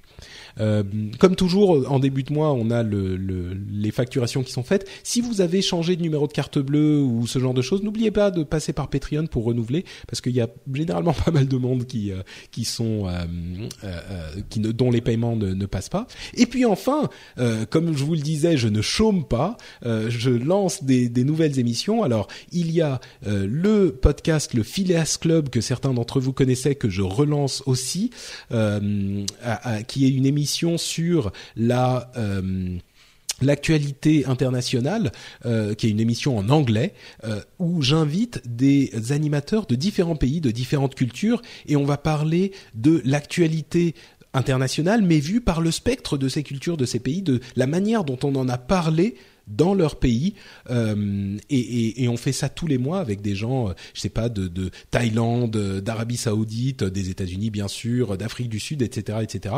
Et donc c'est c'est mon euh, côté un petit peu international qui ressort par là. Euh, entre parenthèses, il y a aussi un Patreon de ce côté-là auquel certains des soutiens du rendez-vous tech vont aussi participer, ce que je trouve invraisemblable, mais très euh, très appréciable et très chaleureux. Euh, c'est plutôt pour les anglophones, hein, bien sûr, euh, qui, qui que que, que j'ai fait ce Patreon. Euh, et le podcast français qui va vous intéresser, dont il y a un équivalent en anglais qui s'appelle Pixels, c'est le podcast qui s'appelle le rendez-vous jeu Alors vous vous demandez tous à quoi ça peut bien correspondre le rendez-vous jeu. Euh, bien sûr, c'est une émission sur les jeux vidéo qui a une approche un petit peu similaire à celle du rendez-vous tech, euh, c'est-à-dire que j'essaye toutes, on va essayer. Bon, là on est au, avant le vrai lancement, mais on a déjà un épisode où on essaye de résumer l'actualité du jeu vidéo pour les gens qui sont passionnés de jeux vidéo et qui euh, n'ont pas le temps de suivre toute l'actualité, toutes les news, toutes les tests, euh, tous les tests, toutes les reviews des jeux qui sortent. Et puis en, essayant de garder une, une un certain côté analytique sur l'industrie du jeu vidéo. Je veux que ça soit vraiment une émission sérieuse Mom deserves the best, and there's no better place to shop for Mother's Day than Whole Foods Market. They're your destination for unbeatable savings, from premium gifts to show-stopping flowers and irresistible desserts. Start by saving 33% with Prime on all body care and candles. Then get a 15-stem bunch of tulips for just $9.99 each with Prime. Round out Mom's menu with festive rosé, irresistible berry chantilly cake, and more special treats. Come celebrate Mother's Day at Whole Foods Market. Hiring for your small business? If you're not looking for professionals on LinkedIn, you're looking in the wrong place. That's like looking for your car keys in a fish tank. LinkedIn helps you hire professionals you can't find anywhere else, even those who aren't actively searching for a new job but might be open to the perfect role. In a given month, over 70% of LinkedIn users don't even visit other leading job sites. So start looking in the right place. With LinkedIn, you can hire professionals like a professional. Post your free job on linkedin.com slash people today. pour gens passionnés et un petit peu euh, sérieux, un petit peu adultes. Alors bien sûr, c'est du jeu vidéo. Euh, à terme, on aura une émission très détendue, très agréable, euh, plutôt marrante, hein, même un petit peu déconnante, encore un petit peu plus que dans le rendez-vous tech. Pour le premier épisode, par contre, on a fait une sorte de pré-pilote euh, où on fait un état des lieux de l'industrie du jeu vidéo. C'est-à-dire que c'est une émission un petit peu dense, un petit peu euh, lourde, où on parle pendant presque deux heures avec des gens formidables. Euh, Sylvain Tastet de, de jeuxvideo.com et ZQSD, Émeric Lallet de gameblog.fr et The Game et sa propre, ses propres activités sur euh, internet. Et euh, Jean Noël qui fait Papa à quoi tu joues un, un, podcast très sympa pour les parents et les gens très occupés qui sont aussi des joueurs. Et on fait on couvre toute l'industrie du jeu vidéo, un état des lieux, un guide d'achat presque, où euh, après ces deux heures d'information, vous connaîtrez a priori tout l'état de l'industrie. C'est-à-dire que c'est un, snapshot, un, une photographie au moment T de toute l'industrie, toutes les plateformes, on les passe en revue, euh, les, bons points, les, côtés positifs, les côtés négatifs, euh, et à quel type de public est-ce que chaque console s'adresse, parce qu'évidemment une Xbox 360, euh, une PlayStation 4 et une Wii U, ça va pas s'adresser aux mêmes personnes. Euh, et voilà, donc c'est une émission un petit peu dense, mais qui à mon sens est une très bonne base à poser pour le futur où on sera beaucoup plus déconneur. Euh, et d'ailleurs, Benoît, tu me disais que tu l'écoutais et que même toi qui es pas un gros joueur, tu comprenais tout ce qui se passait. Ça m'a fait plaisir. Oui, absolument. Alors, aucun problème. C'est vrai que, alors, je dois m'accrocher, je dois faire attention parce que tout n'est pas très clair. Des fois, je vais me souvenir des, plateformes, des jeux, etc. Mais non, facile d'accès, euh, même pour les amateurs, aucun problème. Super. Bah écoute, c'est le but. J'espère que ceux parmi vous qui sont des amateurs de jeux vidéo seront intéressés. Bon, évidemment, si les jeux vidéo ne vous intéressent pas du tout, c'est pas vraiment pour vous. Euh, mais je pense qu'il y en aura quelques-uns que ça intéressera. Ça s'appelle le rendez-vous jeu et c'est bien sûr sur FrenchSpin.fr. Le premier épisode qui est un premier pré-pilote est disponible et on aura sans doute dans quelques jours, puisque je pars à la BlizzCon, un spécial BlizzCon euh, avec un rapport sur ce qui se passe euh, à la BlizzCon, ce qui rappellera des petits souvenirs aux auditeurs d'Azeroth.fr de l'époque. Mais ça, ça viendra dans quelques jours. Euh, on parlera donc de la NipConf à la fin de euh, l'émission, si ça vous va, puisqu'on a un petit extrait, enfin pas un extrait, un, segment qu'on a enregistré à la BlizzCon avec Mike et Guillaume. Euh, on fera un petit résumé de tout ça à la fin de l'émission. Vous voulez en parler maintenant C'est comme vous voulez.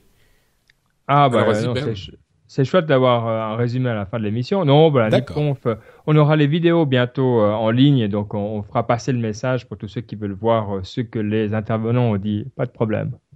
D'accord. Bon, on en, on en parlera un petit peu à la fin de l'émission pour expliquer ce que c'est aux gens qui ne le savent pas encore. Euh, nos news et rumeurs, donc euh, dont on va parler, euh, comme toujours, on va, c'est des news et des informations sur lesquelles on va un petit peu plus vite que dans nos news à retenir. la première dont je voulais parler, c'est le texte assez intéressant de Tim Cook sur le fait qu'il annonce son homosexualité. C'est un sujet qui n'était pas non plus un grand secret, mais qu'il n'avait jamais mis en avant ou qui, dont il n'avait jamais parlé publiquement. Et là, il a dit euh, dans un, euh, article publié il y a quelques jours euh, qu'il était effectivement homosexuel et qu'il en était fier et qu'il était reconnaissant à Dieu de son, son statut, enfin du fait qu'il soit homosexuel. Il y a des gens sur Twitter qui ont dit oui bon il exagère un petit peu et puis même moi je disais non pas qu'il exagère mais je disais je, suis content qu'on soit dans une société où il peut dire ça et c'est pas un, gros scandale. C'est juste bon ok il est il est homo et puis on passe à autre chose parce que c'est pas quelque chose de choquant.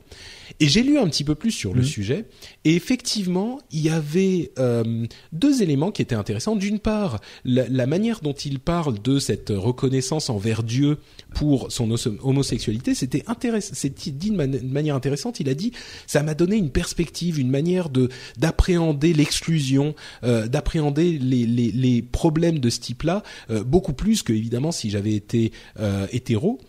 Et d'un autre côté, euh, il y a certaines personnes qui, disaient mine de rien, on a, il faut pas qu'on dise ok, bah c'est pas c'est pas euh, une si grosse info, euh, ok, on le passe sous le paillasson et puis on oublie. Non, c'est quelque chose d'important. Effectivement, on c'est pas qu'il faut pas qu'on l'oublie, mais c'est quelque chose d'important. Et puis, pour imaginer tous les gens, particulièrement aux États-Unis, où il y a certaines euh, certaines zones où l'intolérance est malheureusement encore euh, euh, très importante. Hein. Il y a des endroits où c'est difficile d'être homosexuel.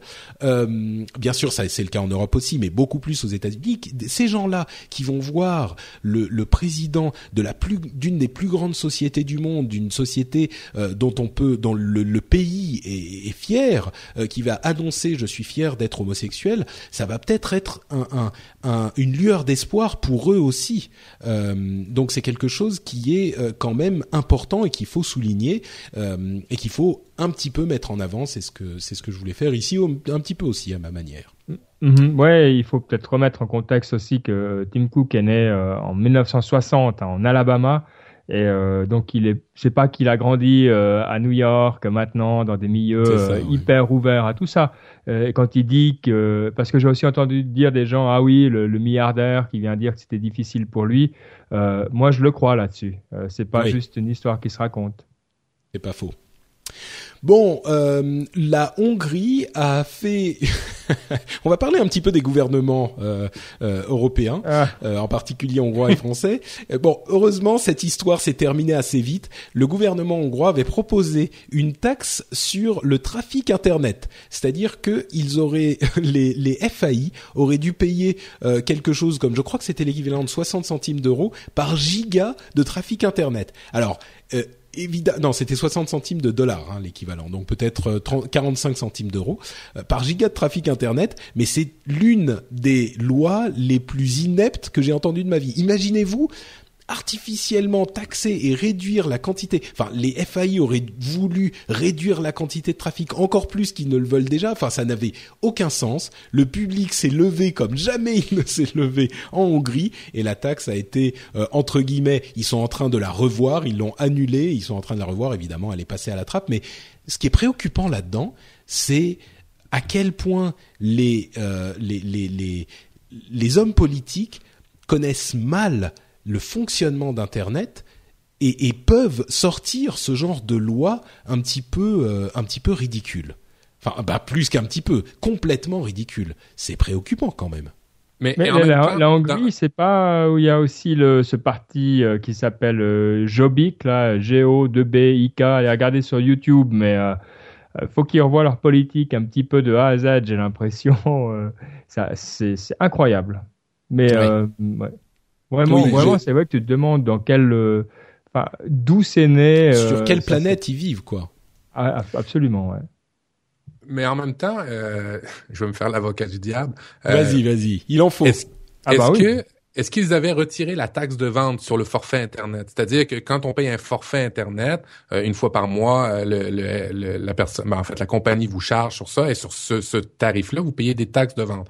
Et s'ils ont retiré les taxes de vente et puis que tu es plus taxé en fonction de, de, de, de la consommation par le gouvernement, bon, ça fait pas encore peut-être sens dans vos têtes, mais c'est au moins, c'est, il y a moins de mal, je trouve, dans ce sens-là. En même temps, il y a beaucoup de gens qui disent qu'Internet, euh, ça devrait être, euh, ça devrait être comme l'électricité, ça devrait être comme l'eau, ça doit être un service public. Mais les services publics, pour taxer ou ben en tout cas pour faire payer ces affaires-là, ils vont avec la consommation. Je trouve pas ça si bête que ça de le faire de, de ce, de ce moyen-là. Là, tu es en train, tu es en train de me faire, de faire bouillir mon sang qui ne va faire qu'un tour.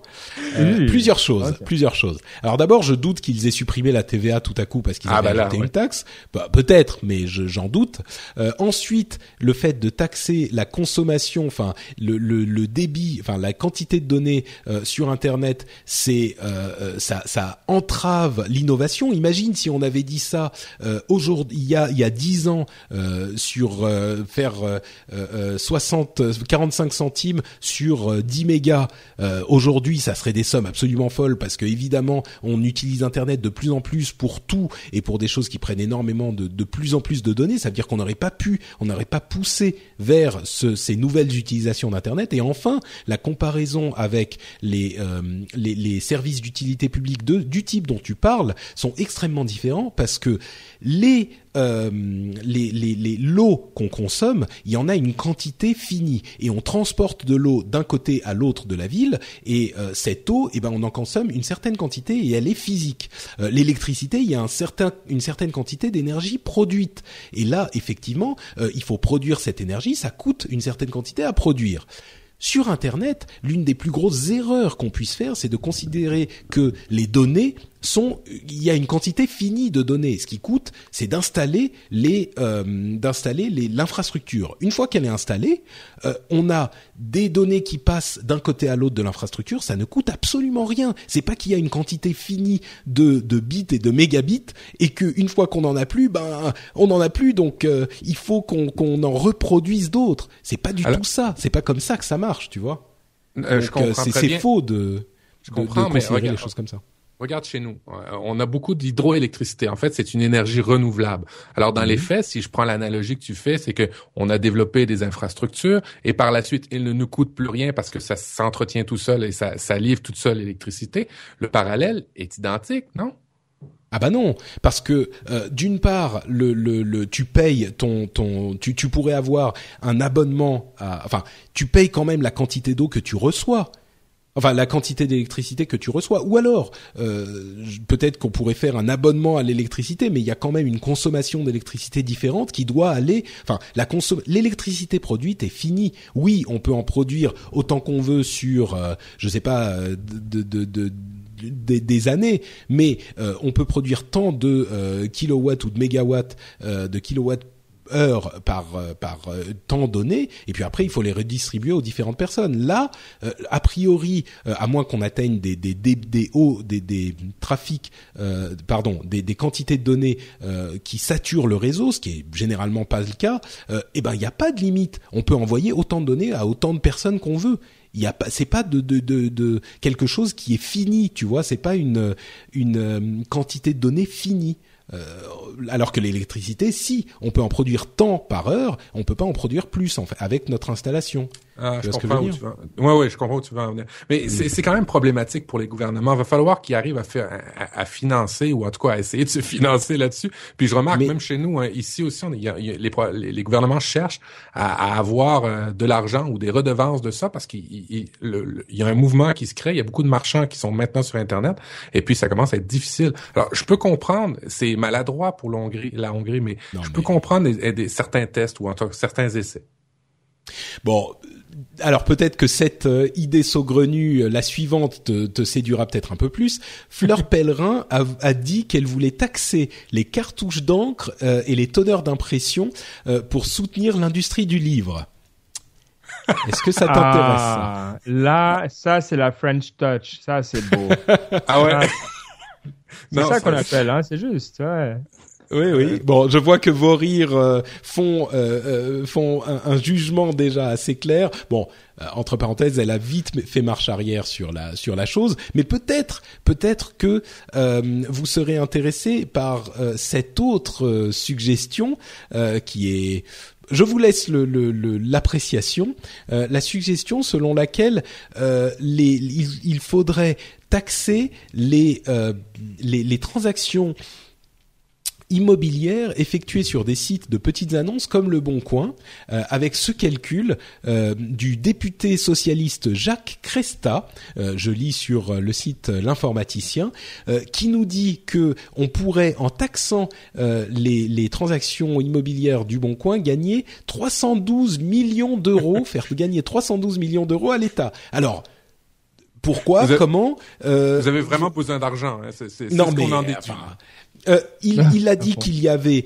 en moyenne des transactions immobilières au rythme de 260 000 annonces par an.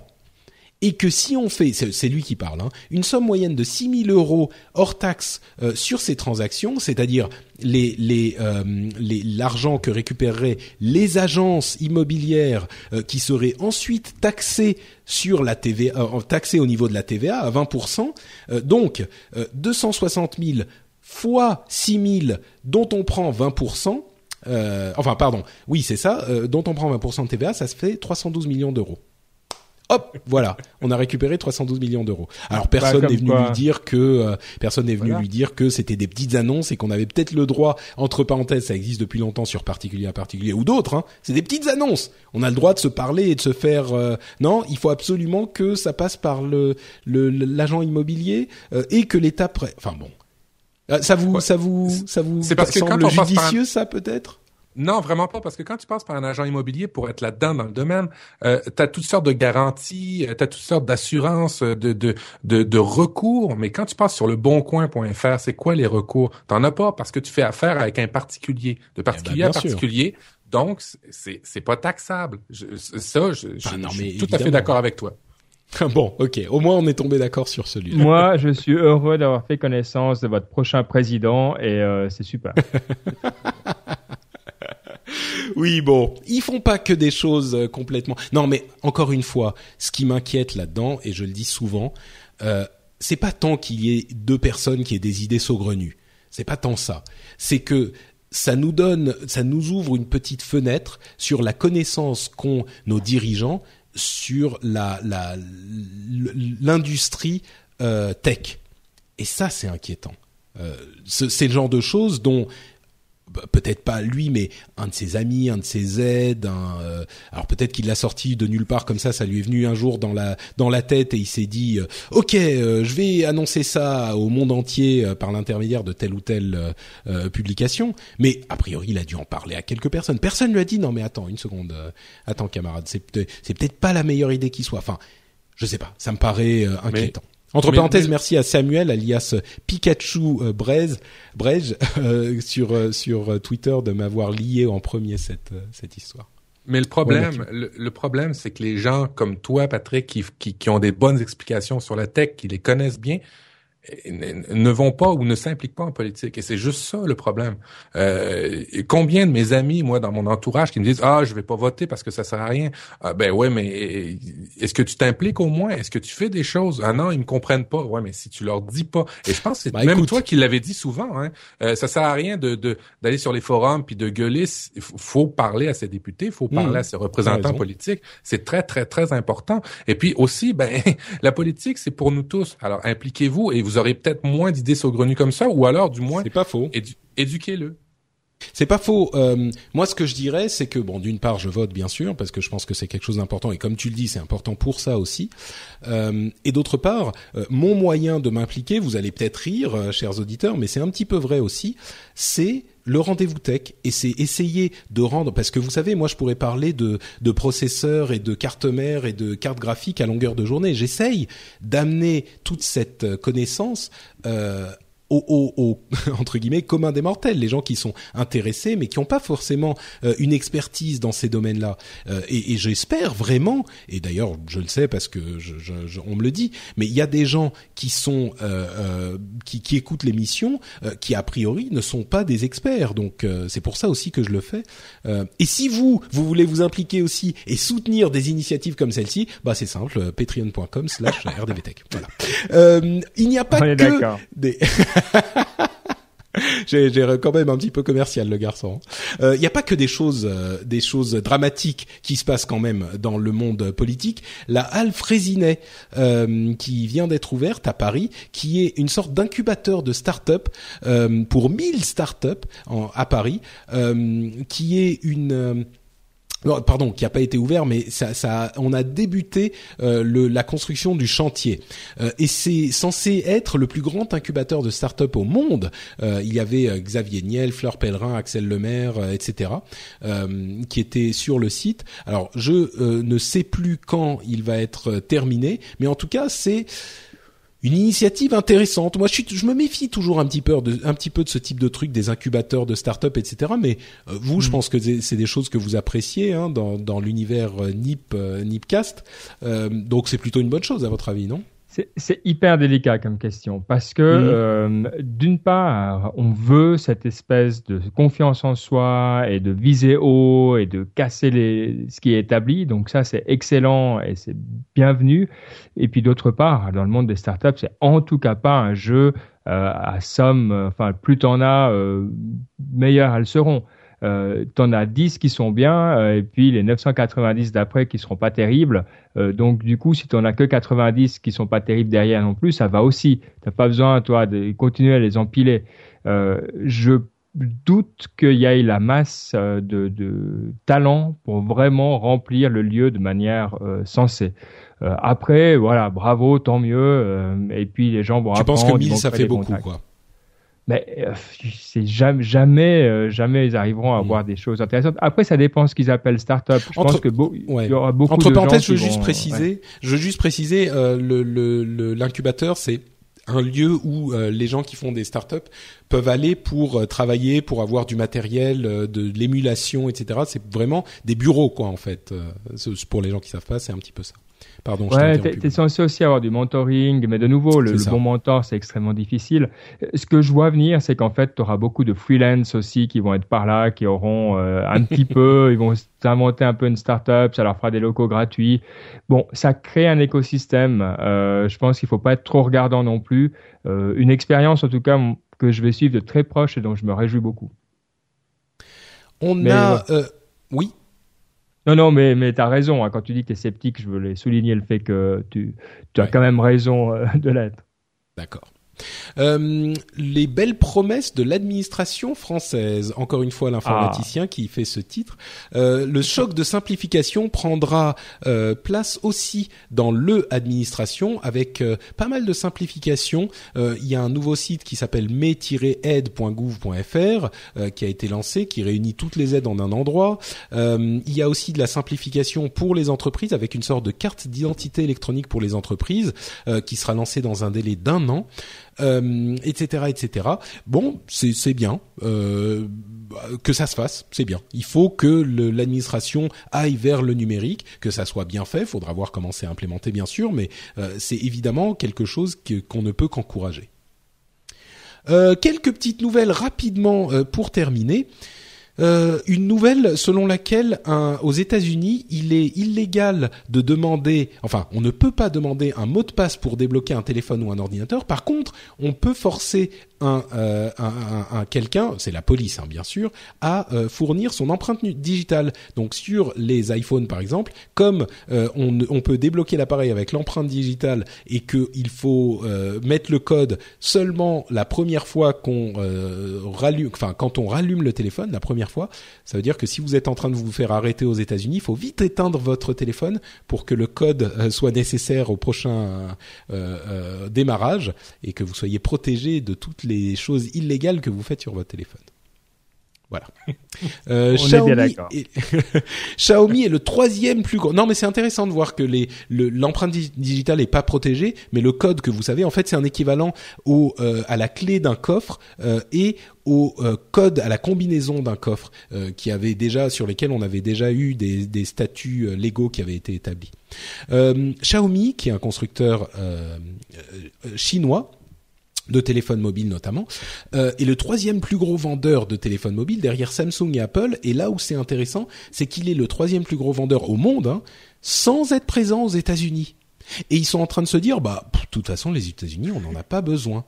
Et En fait- ça, c'est quelque chose. Oui, pardon, vas-y, Mathieu.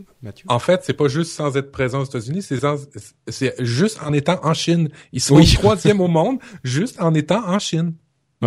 Donc ça donne une, une assez bonne perspective sur la taille du marché chinois. Bon, évidemment, on se doute qu'ils vendent pas les téléphones aussi chers qu'on pourrait les vendre à l'Ouest, mais euh, c'est quand même quelque chose de. On sait que le marché est énorme, mais en étant présent qu'en Chine, être troisième, c'est impressionnant quand même. Euh, le SharePlay est disponible sur PlayStation 4. Je voulais en parler parce que c'est là encore une technologie intéressante. Et puis maintenant que je peux parler de jeux vidéo, je vais pas me gêner. Euh, le SharePlay, c'est une fonctionnalité qui a été implémentée sur les PlayStation 4 qui permet de euh, d'inviter un ami à, à jouer avec vous sur un jeu que vous possédez. Un ami qui est chez lui, hein, qui est sur sa PlayStation 4 chez lui, et vous vous êtes chez vous avec votre PlayStation 4, et vous avez acheté un jeu que vous trouvez sympa vous pouvez vous connecter avec cet ami en streaming, dont vous allez lui envoyer la vidéo, si vous avez une connexion de qualité suffisante bien sûr, mais lui envoyer la vidéo, et il va pouvoir lui, avec sa manette, contrôler le jeu et voir euh, le jeu.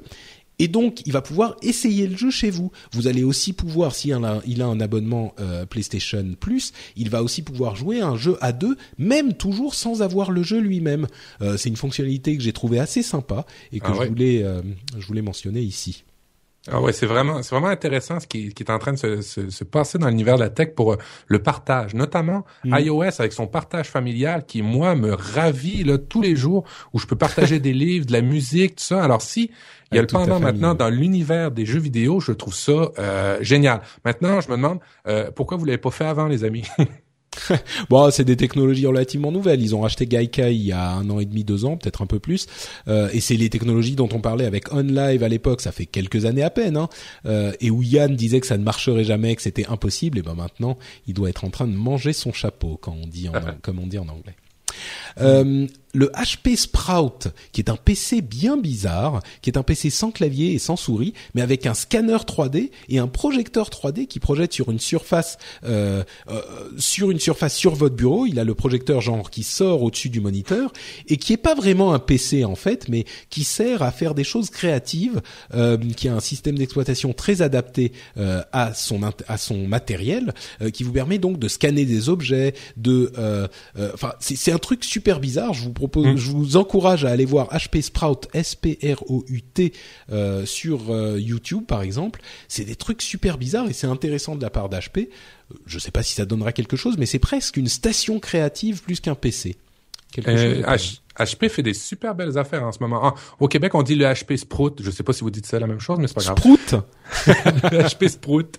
Euh, HP euh, a, a sorti dernièrement aussi un nouveau, euh, une nouvelle imprimante 3D. Bon, tout le monde en sort en ce moment, mais eux autres ont une technologie qui fait que, vous savez, hein, quand vous imprimez en 3D, vous avez toujours des espèces de lignes de plastique et, et c'est c'est jamais vraiment poli comme on aime un objet habituellement.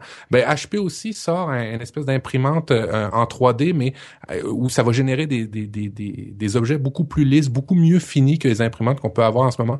Euh, moi, je salue HP parce que HP euh, euh, essaye de sortir des sentiers battus, puis ça, je trouve ça bien euh, et puis sain parce que euh, si on attend tout le temps la nouveauté d'Apple pour la copier après, ben on va pas Mm. aller très loin. Alors bravo HP. Tout à fait, Oui. je suis d'accord. Euh, des nouvelles du projet ARA, ce fameux téléphone modulaire euh, qui devrait arriver de chez Google bientôt. Des nouvelles le 14 janvier, donc euh, ceux qui sont ceux qui attendent ça auront des nouvelles au début de l'année prochaine. PlaceMeter, une application éthiquement et moralement discutable peut-être.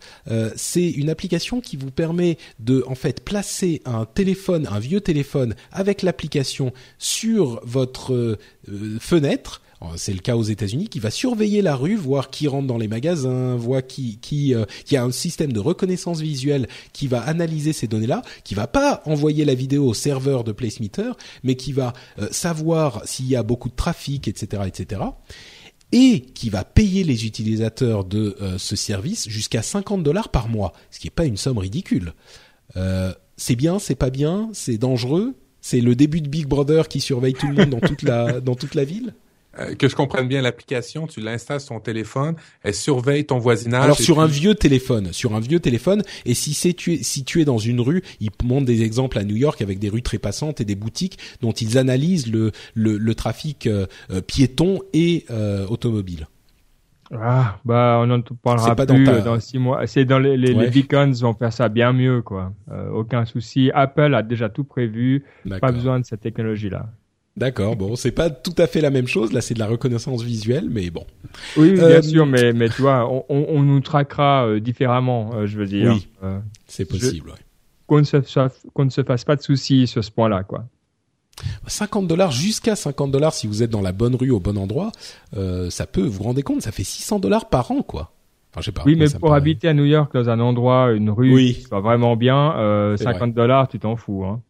Oh, 600 dollars par an, ça te fait un téléphone, quoi. Enfin bon. Ouais, ça euh... fait euh, un, 10% du loyer euh, mensuel. Non, non, je crois pas.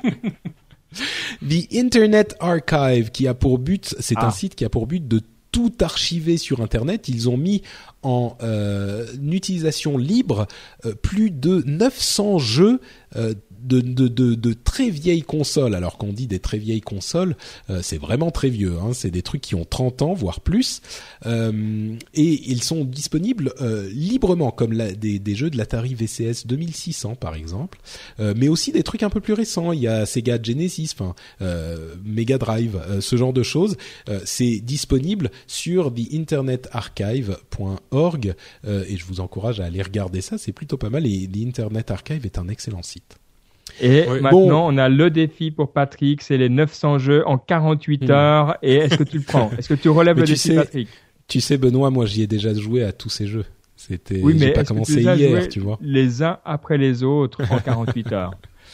Euh, je, je, vais laisser le défi à quelqu'un d'autre. Tu m'as, tu m'as vaincu. Sur ah. Twitch. Sur Twitch, ouais, en direct. euh, trois dernières petites news. Euh, Deezer a racheté Stitcher.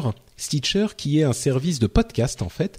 Euh, et c'est pas la première fois qu'on entend parler de ce genre de d'intérêt pour le podcast. On en avait déjà parlé euh, dans le rendez-vous tech. L'intérêt pour le podcast est en train de renaître dans le grand public en partie grâce aux smartphones toujours connectés aux voitures toujours connectées. Euh, le podcast est en train de revenir. Donc euh, voilà Deezer euh, en est un exemple de plus.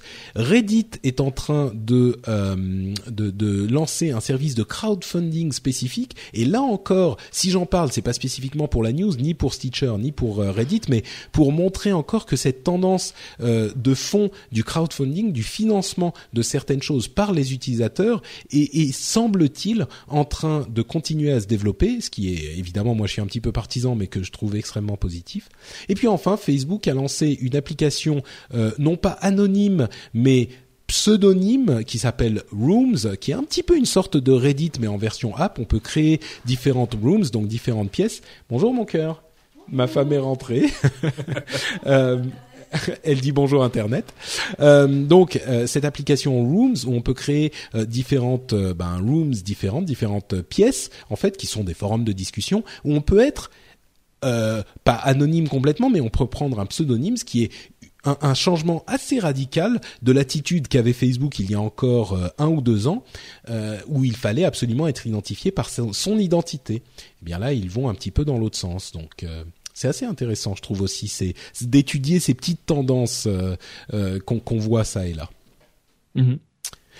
Dernière chose, le, la W3C, l'organe qui, l'organisme qui régule Internet, a déclaré que le HTML5 était complet. Et là, vous dites, mais attendez, j'ai du HTML5 depuis depuis des années. Oui, mais c'était pas encore le standard complet. C'était des propositions. Et ben là, ça y est, c'est complet. Ils ont finalement euh, euh, déterminé que c'était euh, terminé. Alors, chers amis développeurs, chers amis développeurs, ça ne veut pas dire que c'est tous les fournisseurs sont parfaitement compatibles. Ça veut juste dire que le W3C à, déclarer que c'était un standard, c'est tout. Voilà. Ça change pas grand chose en fait. Et il commence à travailler sur 5.1, donc euh, voilà. Bien sûr, avec notamment la question des DRM dans le HTML5 qui, qui, est, qui est épineuse. Euh, commentaire des épisodes précédents, euh, Tuto et Kaliman nous ont parlé de, ont parlé de l'obsolescence programmée. J'avais donné cet exemple des ampoules euh, euh, qui avaient été, bon, vous vous souvenez dans l'épisode précédent. Eh bien, euh, ils ont lié des, des, articles, ils nous ont donné des articles qui démontrent cette histoire de connivence pour réduire la durée de vie des ampoules. C'est plus dû à des questions de rendement et le, le rendement optimal en fait. Et il y a effectivement eu une enquête sur cette connivence, sur cet euh, euh, accord entre tous les industriels euh, de ce monde-là, mais ça a été pour des questions de prix et étrangement, euh, si c'est vrai, le, documentaire d'Arte dont on faisait, auquel on faisait référence n'a pas du tout fait euh, référence à tout ça. Donc la question des euh, des imprimantes qui se qui arrêtaient de, travailler au bout d'un certain nombre d'impressions là a été avérée, mais par contre donc c'était de la vraie obsolescence programmée, mais par contre cette question des ampoules n'est plus n'est pas vraiment, il semble-t-il, pas vraiment avérée. Donc voilà, c'était une petite chose intéressante que je voulais signaler. Et on arrive à la fin euh, de l'épisode. Et donc je vais en profiter pour euh, demander à Benoît et euh, Mathieu, mais enfin surtout Benoît puisque c'est lui qui était le chef et que Mathieu, bah, il était au Québec, donc il n'était pas là, de nous parler un petit peu de cette fameuse NipConf pour laquelle j'ai fait le déplacement. Qu'est-ce que c'était? Comment ça s'est passé? Ouais, la NipConf, c'était euh, une journée euh, d'immersion dans les technologies émergentes. Alors, autrement dit, vous savez que dans la galaxie Nipcast, on a toujours trois hashtags pour définir tout ce qu'on fait. C'est la règle. C'est comme ça. C'était comprendre, tester, partager les changements euh, technologiques à venir. Et c'est vrai que c'était euh, vraiment euh, un, tout bon moment. On a Roxane Varza qui est passée, on a on a parlé de robotique, de domotique, on a parlé de, de capteurs, de données, de santé aussi, qui est un gros gros sujet. Et puis on a mis tout ça ensemble à la fin en parlant de, de la conquête spatiale et d'aller sur Mars, parce que bah, quand vous allez sur Mars, vous avez besoin d'écosystèmes bah, fermés avec des capteurs, des robots, etc. Donc ça mettait tout ça bien bien ensemble. Euh, une magnifique journée où chacun des, intervenants parlait un quart d'heure euh, de son domaine et la plupart, euh, on va dire, 10 ou 11 sur 14 étaient euh, des entrepreneurs. Donc on a toujours l'axe qui nous plaît aussi, hein, des gens qui mettent vraiment la main dans le cambouis et pas des, des penseurs de, de ces sujets-là. Euh, ça nous a tellement plu et ça a tellement bien marché qu'on peut déjà vous dire qu'il y en aura une l'année prochaine. Donc euh, si vous n'avez pas encore visité les rives du lac Léman, ça sera une belle occasion. et c'est vraiment, c'est vraiment excellent. Moi, ce que j'ai aimé, pour te dire, euh, ce que beaucoup de gens nous ont dit, c'est mais comment vous avez réussi à créer cette ambiance? Et en fait, bah, cette ambiance, c'est l'ambiance du podcast, c'est l'ambiance qu'on a euh, de cette communauté que bah, vous, en tant qu'auditeur du rendez-vous tech, vous connaissez, cette envie de partager, cette envie aussi de, de s'entraider, hein, pas juste de voilà de, venir chercher, mais aussi de donner. Bah, pour beaucoup de gens, rendez-vous bien compte, c'est pas c'est pas quelque chose qu'ils connaissent. Euh, donc vous avez beaucoup de chance, vous avez bien raison de soutenir euh, Patrick pour cette raison-là. euh, et vraiment, je pense qu'on peut pousser encore un peu plus loin. Hein. On va pousser plus dans le, ce côté justement euh, podcast avec peut-être plus d'interventions. Là, on les a laissés tous parler, mais peut-être qu'on va faire un petit peu différemment l'année prochaine, on verra. D'accord, super. Et eh bah ben, écoute, justement, bah moi d'abord euh, un grand merci de m'avoir invité aussi. Euh, j'ai j'ai assisté à tout ça avec beaucoup d'intérêt. Euh, et on a aussi fait une petite émission, comme on en parlait à mhm. l'épisode précédent, sur la, la TV de la NipConf avec Guillaume et Mike, où on parlait un petit peu de de là où ça coince et puis dans, dans les technologies, les, les retards d'innovation et aussi de tout ce qu'on a vu à la NipConf. Et je vais mettre donc à la toute fin euh, de cet épisode, donc cet extrait euh, de, enfin, cet euh, enregistrement qu'on a fait qui fait 20 à 30 minutes, quelque chose comme ça. donc je vais le mettre mm. à la fin maintenant, comme ça vous pourrez avoir une petite idée de l'ambiance qu'on avait là-bas. Et en plus, tu auras les vidéos, si je ne m'abuse, qui seront disponibles sur le site bientôt? Oui, on va les, les mettre également. Euh, bah, on la mettra dans, dans la foulée euh, quand tu l'auras euh, publié. On mettra aussi en ligne. Comme ça, vous pourrez voir Patrick à l'action, effectivement, avec Guillaume Vendée et, Mike. Oui, je, je, pensais à ma vidéo à moi, mais d'autres aussi, hein, surtout, ah, surtout d'ailleurs. Oui. Alors les autres, oui, oui, tout sera disponible en ligne. Ouais, ça c'était important pour nous. Tu sais quand? Euh, probablement d'ici mi-novembre, euh, au plus tard fin novembre, vraiment si euh, d'un coup on, on, traîne un petit peu. Ok. Oui, non, mais mais pas la mienne avant les autres. Hein. Moi, je je, je, je veux qu'elles soient toutes mises en même temps. Hein.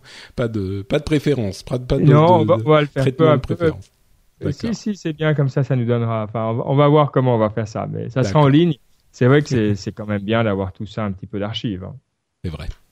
Super. Eh ben, euh, écoutez, on, se dirige vers la fin de ce premier épisode euh, de Patrick, euh, podcasteur professionnel.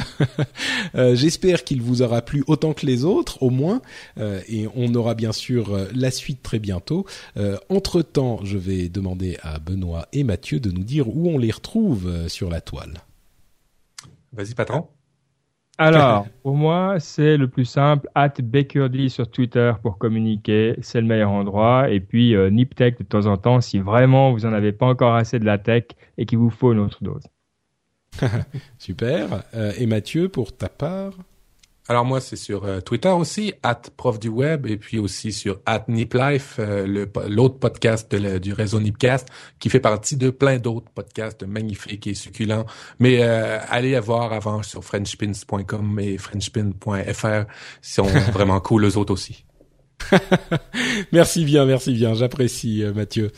Euh, effectivement, donc, si vous voulez plus d'informations sur l'émission euh, ici et sur le rendez-vous jeu, donc cette émission que je viens de lancer, euh, vous pouvez aller sur frenchspin.fr. Euh, il y aura plein de choses qui vous attendent là-bas. C'est là-bas aussi que vous pouvez aller commenter sur cet épisode spécifiquement. et voilà, vous pouvez me suivre sur Twitter, NotePatrick, c'est mon nom sur Twitter. Et puis je crois que ça va être tout pour cet épisode. On se donne rendez-vous donc euh, dans 15 jours pour un nouvel épisode comme toujours. Et d'ici là, je vous souhaite une excellente semaine. Ciao à tous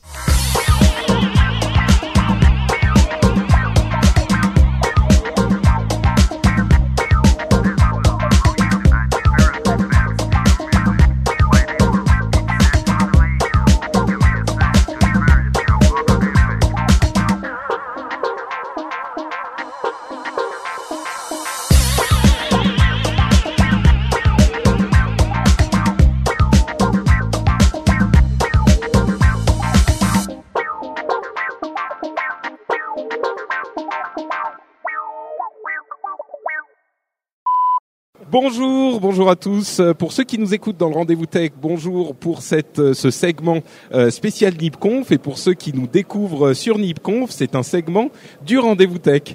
le rendez-vous tech, donc c'est une émission bimensuelle qui parle de technologie, euh, informatique, internet, gadgets et tout ça. On essaye de vous résumer l'actualité, l'actualité tech de manière compréhensible.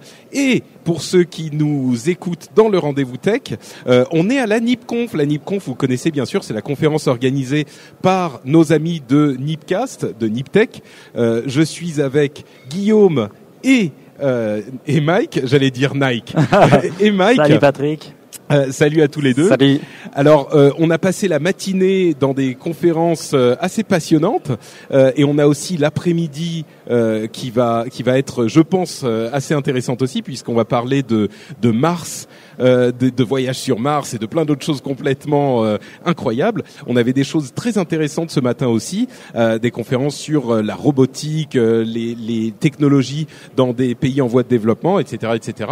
Est-ce que tu peux nous dire un petit peu d'où ça vient, ce que c'est tout ça, Mike, cette NipConf? Oui, oui, je peux commencer déjà. merci d'être venu. Ça fait plaisir de, de t'avoir ramené jusqu'à notre petite Suisse. Alors NipConf, c'est où pour ceux qui savent pas?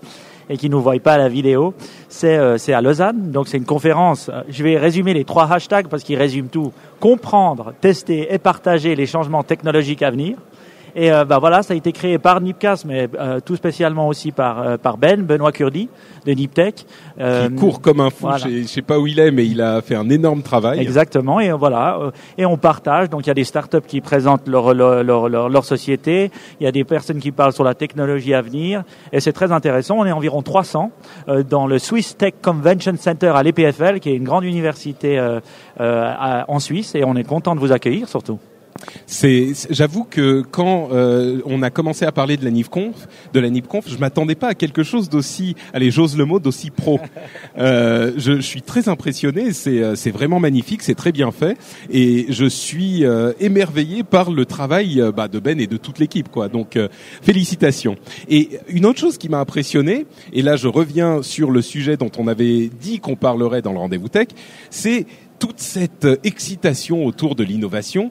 Et moi, comme j'aime euh, un petit peu euh, remuer là où ça fait mal et être un petit peu provoque, je me suis dit, en fait, dans notre quotidien, dans l'informatique comme on l'entend au quotidien, on n'a pas énormément, on n'a pas cette, cette excitation, cette, ces perspectives d'avenir, parce que quand je regarde mon ordinateur sous Windows, quand je regarde mon téléphone, mon, mon iPhone, je me rends compte que l'interface qu'on utilise euh, sur Windows, c'est à peu près la même que l'interface qu'on utilise sur Mac, malgré les guerres intestines qu'on aime euh, fomenter parfois. Finalement, macOS et Windows, c'est à peu près la même chose et ça n'évolue plus tellement, surtout depuis Windows 7. Donc, on va dire depuis OS 10 et Windows 7, donc 5, 10 ans, euh, un petit peu plus même. Et puis sur euh, les téléphones, qui sont nos compagnons technologiques au quotidien, on n'a pas non plus euh, cette effervescence, cette excitation qu'on voit ici autour de nous. Les, OS, là encore, Android et iOS, bon, c'est un peu kiff kiff quoi. C'est des principes fondamentaux qui ont été établis à peu près au lancement, avec des petites évolutions sur les deux premières années. Il y a des widgets ici, des centres de notification là, mais en gros, ça se ressemble beaucoup. Est-ce qu'on a, est arrivé à un plateau dans ces développements de, de, de notre tech quotidienne? Est-ce qu'il y a des, des, évolutions vraiment excitantes possibles? Ou est-ce qu'on a un système, des systèmes qui sont vraiment euh, arrivés au comble du raffinement et on n'a plus que des petites touches ici et là qui vont euh, arriver à l'avenir? Ouais, effectivement, Patrick, tu parles d'excitation et c'est clair qu'on est encore tous excités quand il y a un nouveau produit qui sort les iPhone 6, euh, les, même les produits Android là qui sortent, euh, à chaque fois il y a un engouement pour pour à peu près tout le monde, mais c'est un engouement qui descend vite, je trouve. Là où avant il y avait des vraies révolutions dans les usages, maintenant c'est des toutes petites évolutions et on voit bien que maintenant les choses sont un petit peu figées. Tu as raison, les interfaces n'évoluent que très peu. On le voit dans les entreprises, euh, les ordinateurs n'ont pas été complètement remplacés par les tablettes, loin de là, euh, ou par les smartphones, et on voit qu'il y a un, un, vrai palier qui euh, a été franchi il y a de ça quelques temps et qui n'évolue plus. Mmh. Et en revanche, quand on voit toutes les évolutions et toutes les technologies qu'on aborde dans un sujet comme la NIPConf, on voit qu'il y a des choses qui sont quand même sacrément plus excitantes, mais qui vont surtout probablement bousculer notre vision du quotidien. Je pense à des voitures automatiques ou à, ou à plein d'autres sujets évidemment qu'on a vu aborder quoi. Ah, c'est ça qui est euh, qui est assez, euh, euh, je vais pas dire incroyable, mais qui est qui, qui nous réveille un petit peu, c'est que ce type d'évolution pourrait avoir des, des euh, applications concrètes dans mmh. notre quotidien, peut-être. Alors c'est difficile de définir évidemment avant que ça n'arrive, mais est-ce qu'il y a une, une nouvelle étape qui pourrait être passée comme celle des smartphones avec les voitures automatiques par exemple? Parce que c'est bien de, de, parler de Google Car euh, qui arrivera peut-être un jour, mais est-ce que vous pensez qu'il y a ici, si, si on vous disait la technologie qui serait la plus euh, euh, probable, la plus à même d'être cette prochaine euh, révolution au quotidien, hein, pas dans la recherche fondamentale, sur laquelle est-ce que vous parieriez?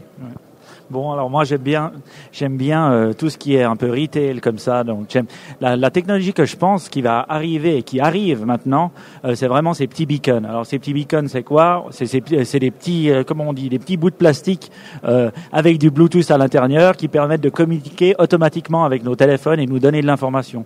Et c'est vrai que quand on voit les smartphones, quand on voit les tablettes, nos PC, on est là. Et quand on vient à une conférence comme NipConf et puis on voit des drones, on voit des robots, on voit des beacons, on voit des Bitcoin, on se dit il y a vraiment deux mondes, deux mondes séparés. Le monde de la technologie traditionnelle qu'on qu'on connaît, qu'on utilise tous les jours, on va dire mainstream, et puis après un autre monde qui se développe. Euh, J'appellerais quand même euh, Internet of Things, euh, qui, qui se développe vraiment. Moi, je parie vraiment sur le beacon parce que je pense que ça, ça va réussir à révolutionner. Ça va être présent partout, pas cher, et ça va pouvoir communiquer avec nos téléphones. Mais tu vois quoi comme application pour ces choses-là? Parce que c'est bien gentil de savoir où on est plus précisément, mais oui. qu'est-ce que va, ça, ça va changer? Pour les autres auditeurs du rendez-vous tech qui eux sont intéressés par les smartphones, euh, les applications, euh, etc. Je pense que c'est toute cette côté de pouvoir nous communiquer des inf- informations si on le veut. Donc voilà, on met son Bluetooth sur on ou son Wi-Fi sur on et après, ben voilà, ça va nous communiquer avec un profil qu'on aura, qu'on aura défini. euh, voilà, on aime ce genre de choses, ce genre de choses, des informations peut-être dans un magasin. Quand on est dans, et ça, ça existe de plus en plus, on le voit quand on est euh, euh, dans une, on visite une ville, le fait d'avoir des informations au lieu d'aller les rechercher sur le web, l'information va venir à nous au lieu que nous on aille à l'information, je pense. Hmm. Donc, euh, ça pourrait avoir, par exemple, euh, une application euh, concrète qui serait d'avoir sur les plans comme Google Google Maps des informations plus précises sur euh, ce qu'on fait, ce, ce qu'on est en train de regarder.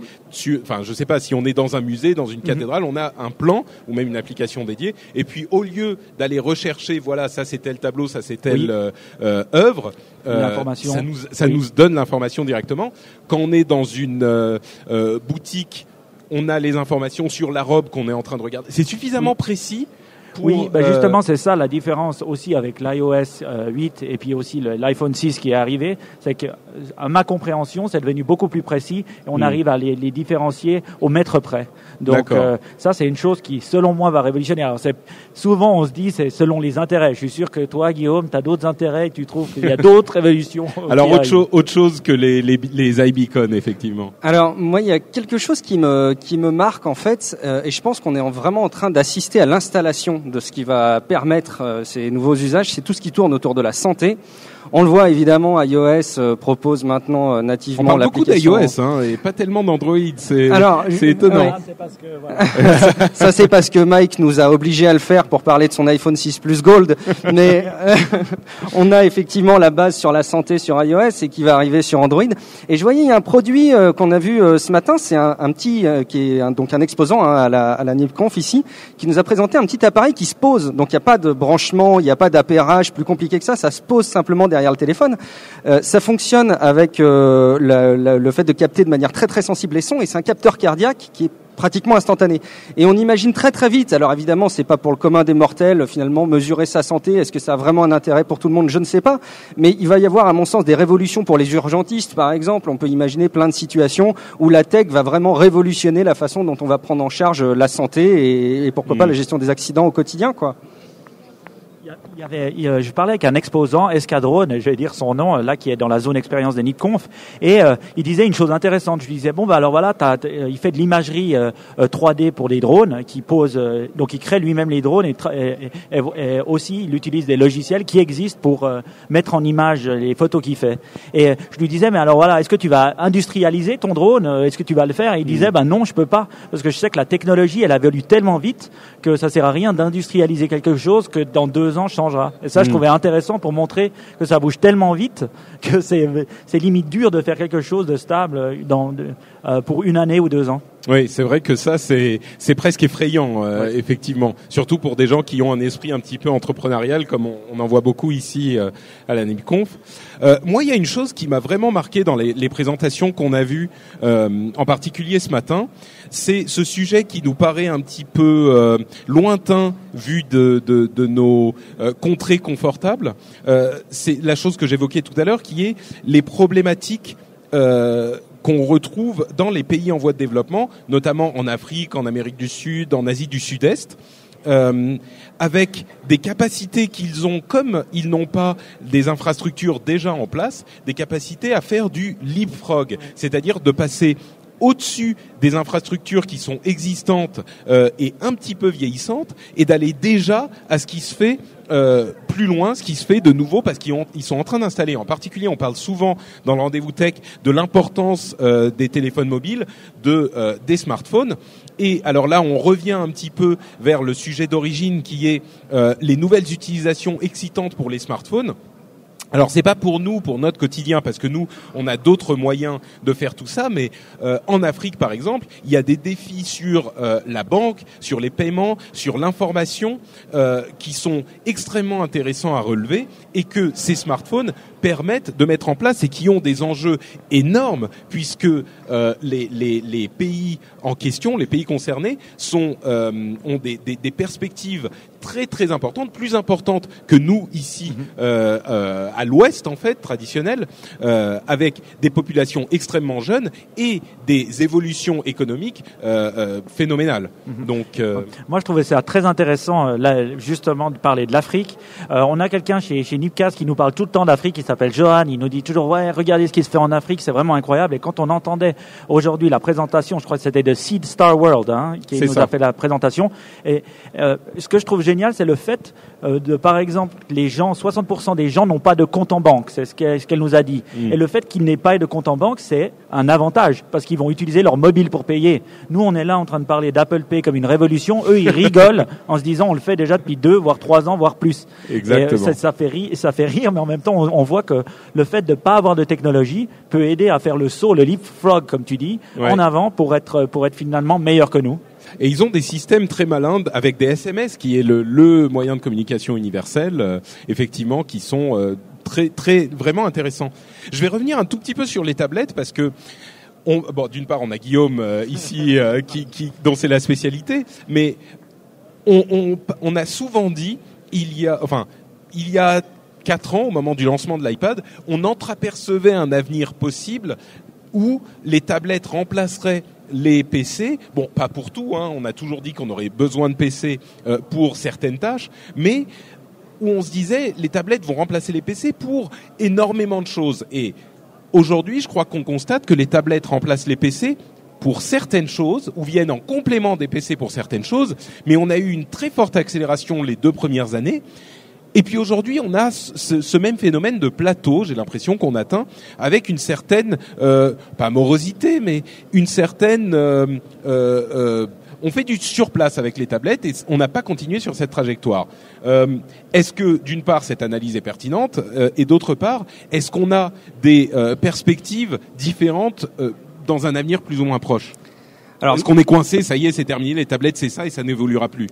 Moi, ma vision, c'est que le, gap d'évolution sur les tablettes, il sera vraiment très peu significatif, comme on le disait tout à l'heure. Je pense que les tablettes en l'état actuel, elles ont atteint un niveau de maturité. Il y a plein de choses qui vont se créer autour, mais la tablette en tant que telle, à part jouer sur l'état d'écran, la puissance des processeurs, ça va pas être des vraies, des vraies révolutions.